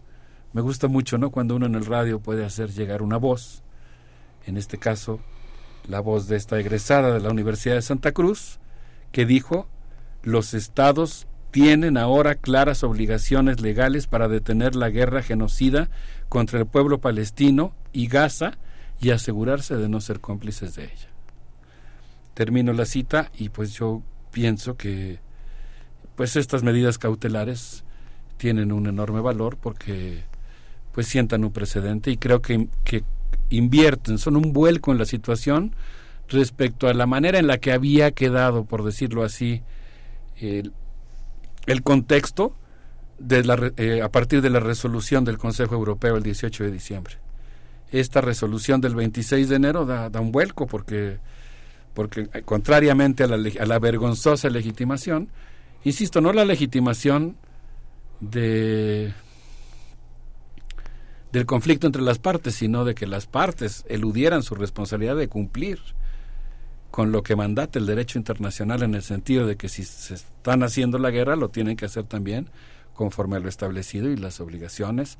A veces uno piensa que en el caso de la guerra pues ya se vale todo. Claro, suelen ocurrir errores tremendos, pero no quiere decir que sean legales, ¿no? O no quiere decir que estén permitidos. Y en ese sentido, pues yo creo que la resolución de la Corte es algo que, pues digamos, en un contexto muy difícil, de alguna manera conforta, ¿no? Sí, y el genocidio no es una no es una acción eh, que, que, pueda considerarse válida eh, de acuerdo al derecho internacional en un en un conflicto bélico, en una guerra, y por eso también es que el clamor popular, el clamor eh, en muchos países donde han, se han dado manifestaciones masivas, pues esa es una de las de las consignas. No es una guerra, es un genocidio, precisamente, porque el genocidio no está permitido en, en ningún contexto, bajo ninguna razón, y, y, tampoco lo es en una guerra, aunque solemos pensar justo eso, que en la guerra todo se vale, no es así. Y, bueno, interesante cómo se está reorientando tal vez eh, los apoyos que en un principio sí tuvo muy marcadamente Israel y cómo se están reorientando frente a lo que el mismo Israel y, su gobierno pues ha decidido conducir esta guerra. Eh, y, bueno, pues ahí está también la Unión Europea que ya más recientemente empieza a hablar ya otra, otra vez, décadas después, de la opción de la salida de eh, a través de los dos estados, ¿no? Así es. Sí, yo creo que, que, en ese sentido, pues la resolución de la Corte tiene una enorme trascendencia sí. porque, pues tiene tiene un carácter eh, vinculante. Entonces, todos los, los, estados que han firmado el tratado de, de, adhesión, por ejemplo, a la lucha contra el genocidio, pues tienen que acatar la resolución de la Corte. Esto va a obligar a la Unión, a los dirigentes, vamos a decirlo así, a los a los dirigentes de los estados de la Unión Europea, pues a, a modificar su conducta y creo que en ese sentido pues juega un papel muy muy muy importante. Pues hay que insistir hay que seguir presionando. Eh, yo creo que es pues muy eh, importante que la comunidad internacional pues contribuya al establecimiento de la paz y sobre todo diría yo como fundamento de todo eso pues al respeto a la vida humana eh, al respeto a la vida de los de los civiles en particular que es algo que pues en lo que digamos, muchos actores puedan contribuir, ¿no? A, a, insistir en esa necesidad. Yo quisiera decir que el gobierno mexicano saludó eh, la resolución de la Corte del 26 de enero y específicamente, todavía unos días antes de la, de la resolución, el 23 de enero la Secretaría de Relaciones Exteriores hizo un llamado a la liberación de los rehenes, otro tema que desde uh -huh. luego pues conmueve mucho. Hay muchas familias en Israel que están padeciendo el secuestro de quienes, por ejemplo, se encontraban en el concierto Supernova o estaban durmiendo en sus pueblos, en sus kibbutz y que ahora pues eh, llevan ya un largo periodo en,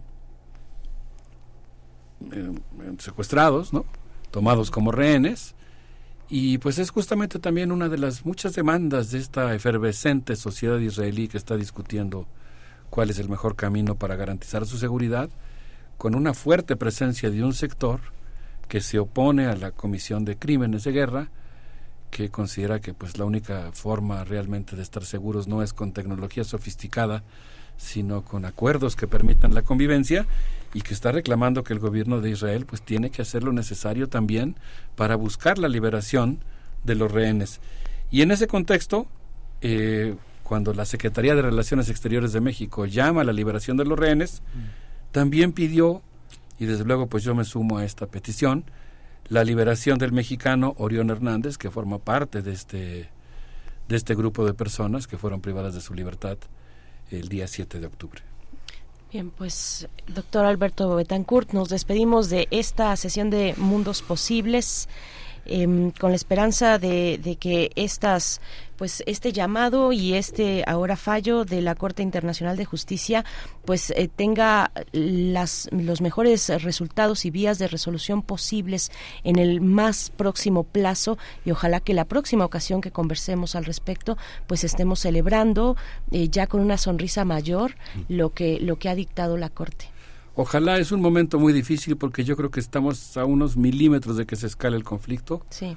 por todo el contexto internacional, pero yo creo que justamente por ese peligro pues podemos aquilatar esta resolución histórica en un momento en el que, como dijo el poeta alemán, el futuro está en tinieblas y débiles las fuerzas del bien y por eso, por eso creo que se aprecia aún más la belleza ética que esplende la demanda de Sudáfrica, la resolución de la Corte, la postura de México y de Chile y desde luego la atención, la solidaridad de la gigantesca movilización internacional en favor de la paz.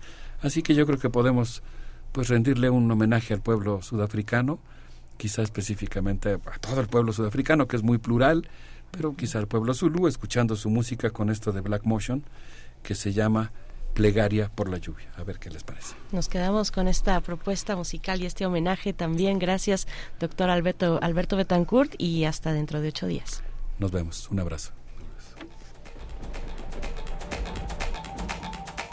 Greetings, Still. This is your girl, Tabia. And don't be Zulu with a Swahili name, right? Let's pray.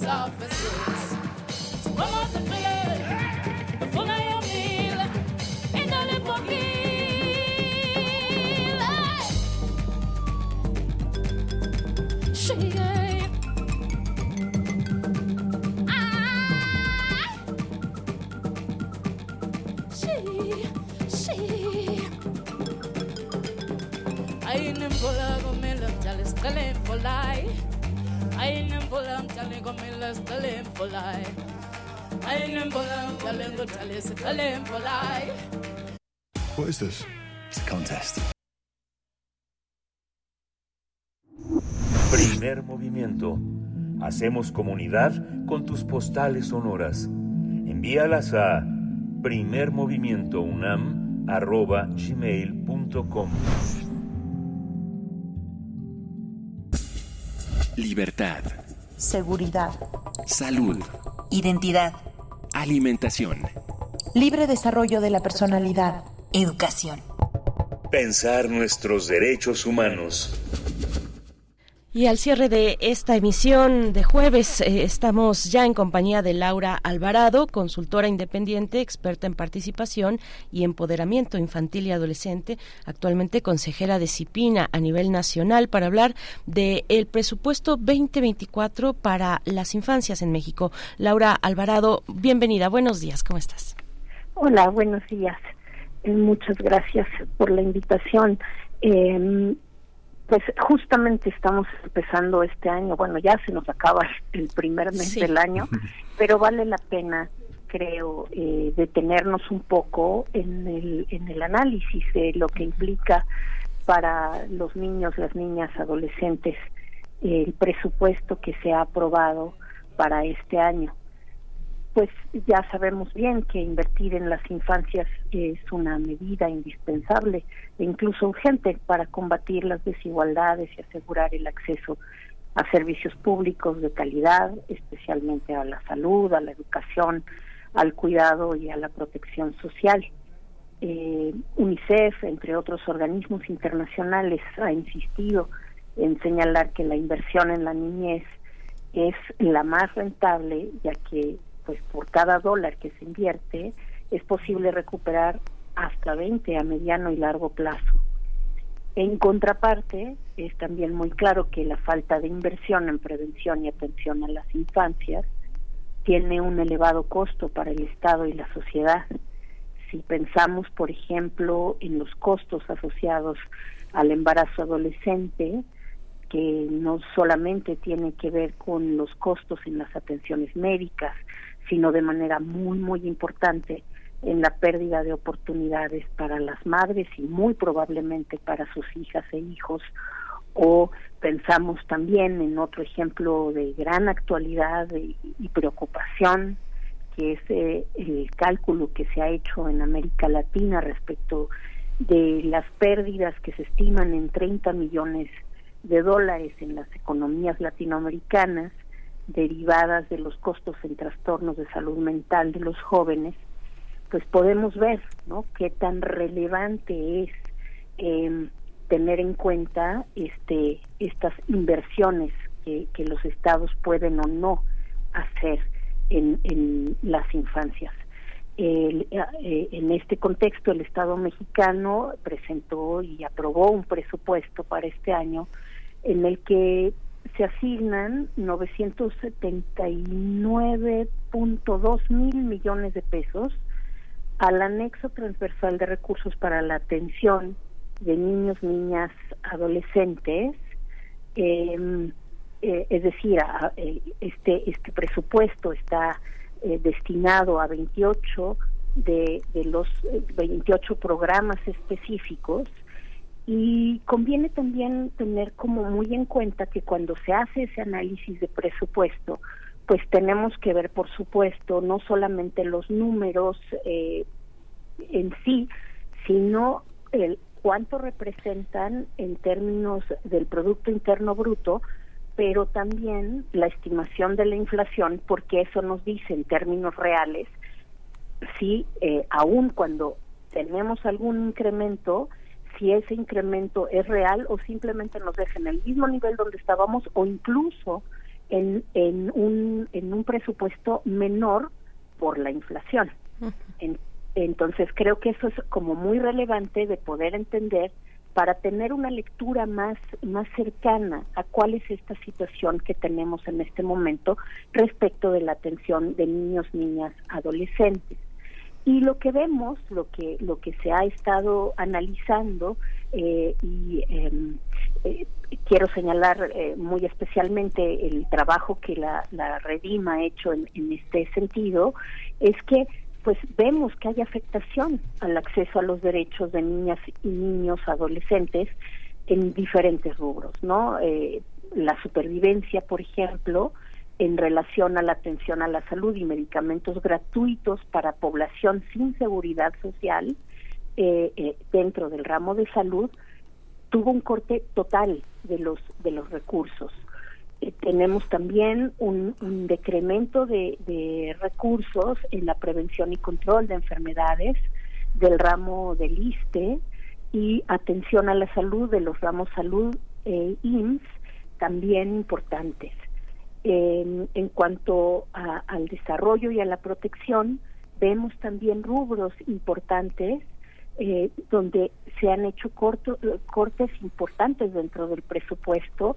Eh, no quisiera detenerme específicamente en las cifras porque creo que es muy difícil de seguir en, una eh, en una presentación como esta tan breve, pero que podríamos estar consultando, por supuesto, en los documentos que están disponibles en, en las redes y en el Internet. me parece muy, muy importante, sobre todo, hablar de la niñez y adolescencia indígena. Tenemos afectaciones muy graves que, digamos, se suman a todos los grandes rezagos que ya hemos venido viendo dentro de esta población específica. Creo que es sumamente relevante no dejar de señalar que la afectación en el presupuesto para, para este año eh, es muy grande en la medida en la que se el, programa de apoyo a la educación indígena de eh, del ramo entidades no sectorizadas fue completamente recortado. Por otro lado, o sea, sabemos que eso es muy grave porque hay una serie de cuestiones que se habían estado tratando de mantener eh, como apoyos fundamentales para, para la permanencia de los niños, las niñas y adolescentes en la escuela, en las comunidades eh, originarias, y que tienen que ver con apoyos desde para el transporte, para poder tener eh, alimentación y poder siquiera llegar a donde están las escuelas dentro de estas comunidades. Esto se va a perder, perder por completo sumándose a los grandes rezagos que ya veníamos viendo, eh, digamos, históricamente, pero que se agravaron fuertemente después de la pandemia. Eh, también tenemos otros rubros importantes como la niñez y adolescencia con discapacidad eh, y que, que, bueno, que eh, están en este caso eh, el programa, eh, eh, estos programas eh, para discapacidad que, que tienen una reducción tal que con la inflación quedan por debajo de lo que se había gastado en el año anterior. Y pues si hacemos comparaciones en años eh, todavía anteriores pues vemos viendo vamos viendo cómo se va perdiendo el, la capacidad de esta atención y por otro lado también tenemos eh, el presupuesto para la niñez y adolescencia que vive con VIH y SIDA y otras ITS que está también dentro del ramo de la salud eh, que queda también totalmente descubierto. Em, tenemos, por supuesto, el, el tema de la primera infancia que hemos visto ya también en este programa, cómo es fundamental la inversión en estos primeros años de la vida de niños, niñas y adolescentes, que tiene pues también afectaciones importantes y aun cuando se han hecho incrementos en el presupuesto, vemos que estos incrementos cuando se comparan con la inflación, pues quedan muy por debajo de las necesidades de, de, atención a la primera infancia. Eh, me parece que es muy, muy importante reconocer cómo esta, estas deficiencias pues tienen una afectación para, para todas, para todos nosotros y que bueno, pues este lamentablemente pues es, es el entorno en el que nos tocará eh, vivir este año, este año electoral, ¿no? Este y en el que pues estamos viendo, ¿no? Eh, la, la falta de prioridad en temas de infancia eh, que además está pues eh, acompañada de pues graves deficiencias institucionales como sabemos es esta esta situación que vive el sistema de protección de derechos de niños niñas y adolescentes en nuestro país Pues Laura Alvarado, eh, gracias por poner por poner el acento eh, y además el, acento en estas cuestiones, el presupuesto 2024 para las infancias en México y, y, bueno, darnos estos ejemplos de grupos en la infancia que son de atención prioritaria. Has mencionado eh, la, las, los niños, las, las, niñas con discapacidad, niñez y adolescencia indígena, en fin, todos estos desafíos que tenemos eh, como, como sociedad para poner, poner al frente y al centro lo que pues más tenemos que proteger, que son eh, precisamente los niños, las niñas y adolescentes. Eh, Laura, muchas gracias. Gracias, hasta luego. Hasta luego, Laura. 9 con 58 minutos. Estamos al cierre ya para despedirnos de esta emisión de jueves primero de febrero. Vamos a, a, cerrar con música, Los Mesoneros a cargo de esta que es Tu canción, así se titula. Y si ustedes quieren escuchar su canción, pues pueden hacerlo, pedirla a través de redes sociales y mañana suena aquí en Primer Movimiento. Nos despedimos. Gracias a todos por su escucha. Esto fue Primer Movimiento. El mundo desde la universidad. Soy bueno en canciones tristes las otras no se me dan. Si hago una es porque te fuiste. Y quiero que estés acá.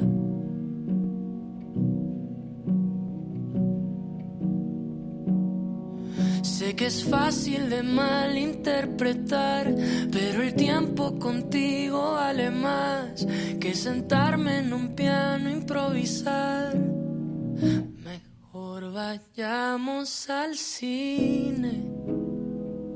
No quiero hacer de una canción. Yo no quiero hacerte una canción.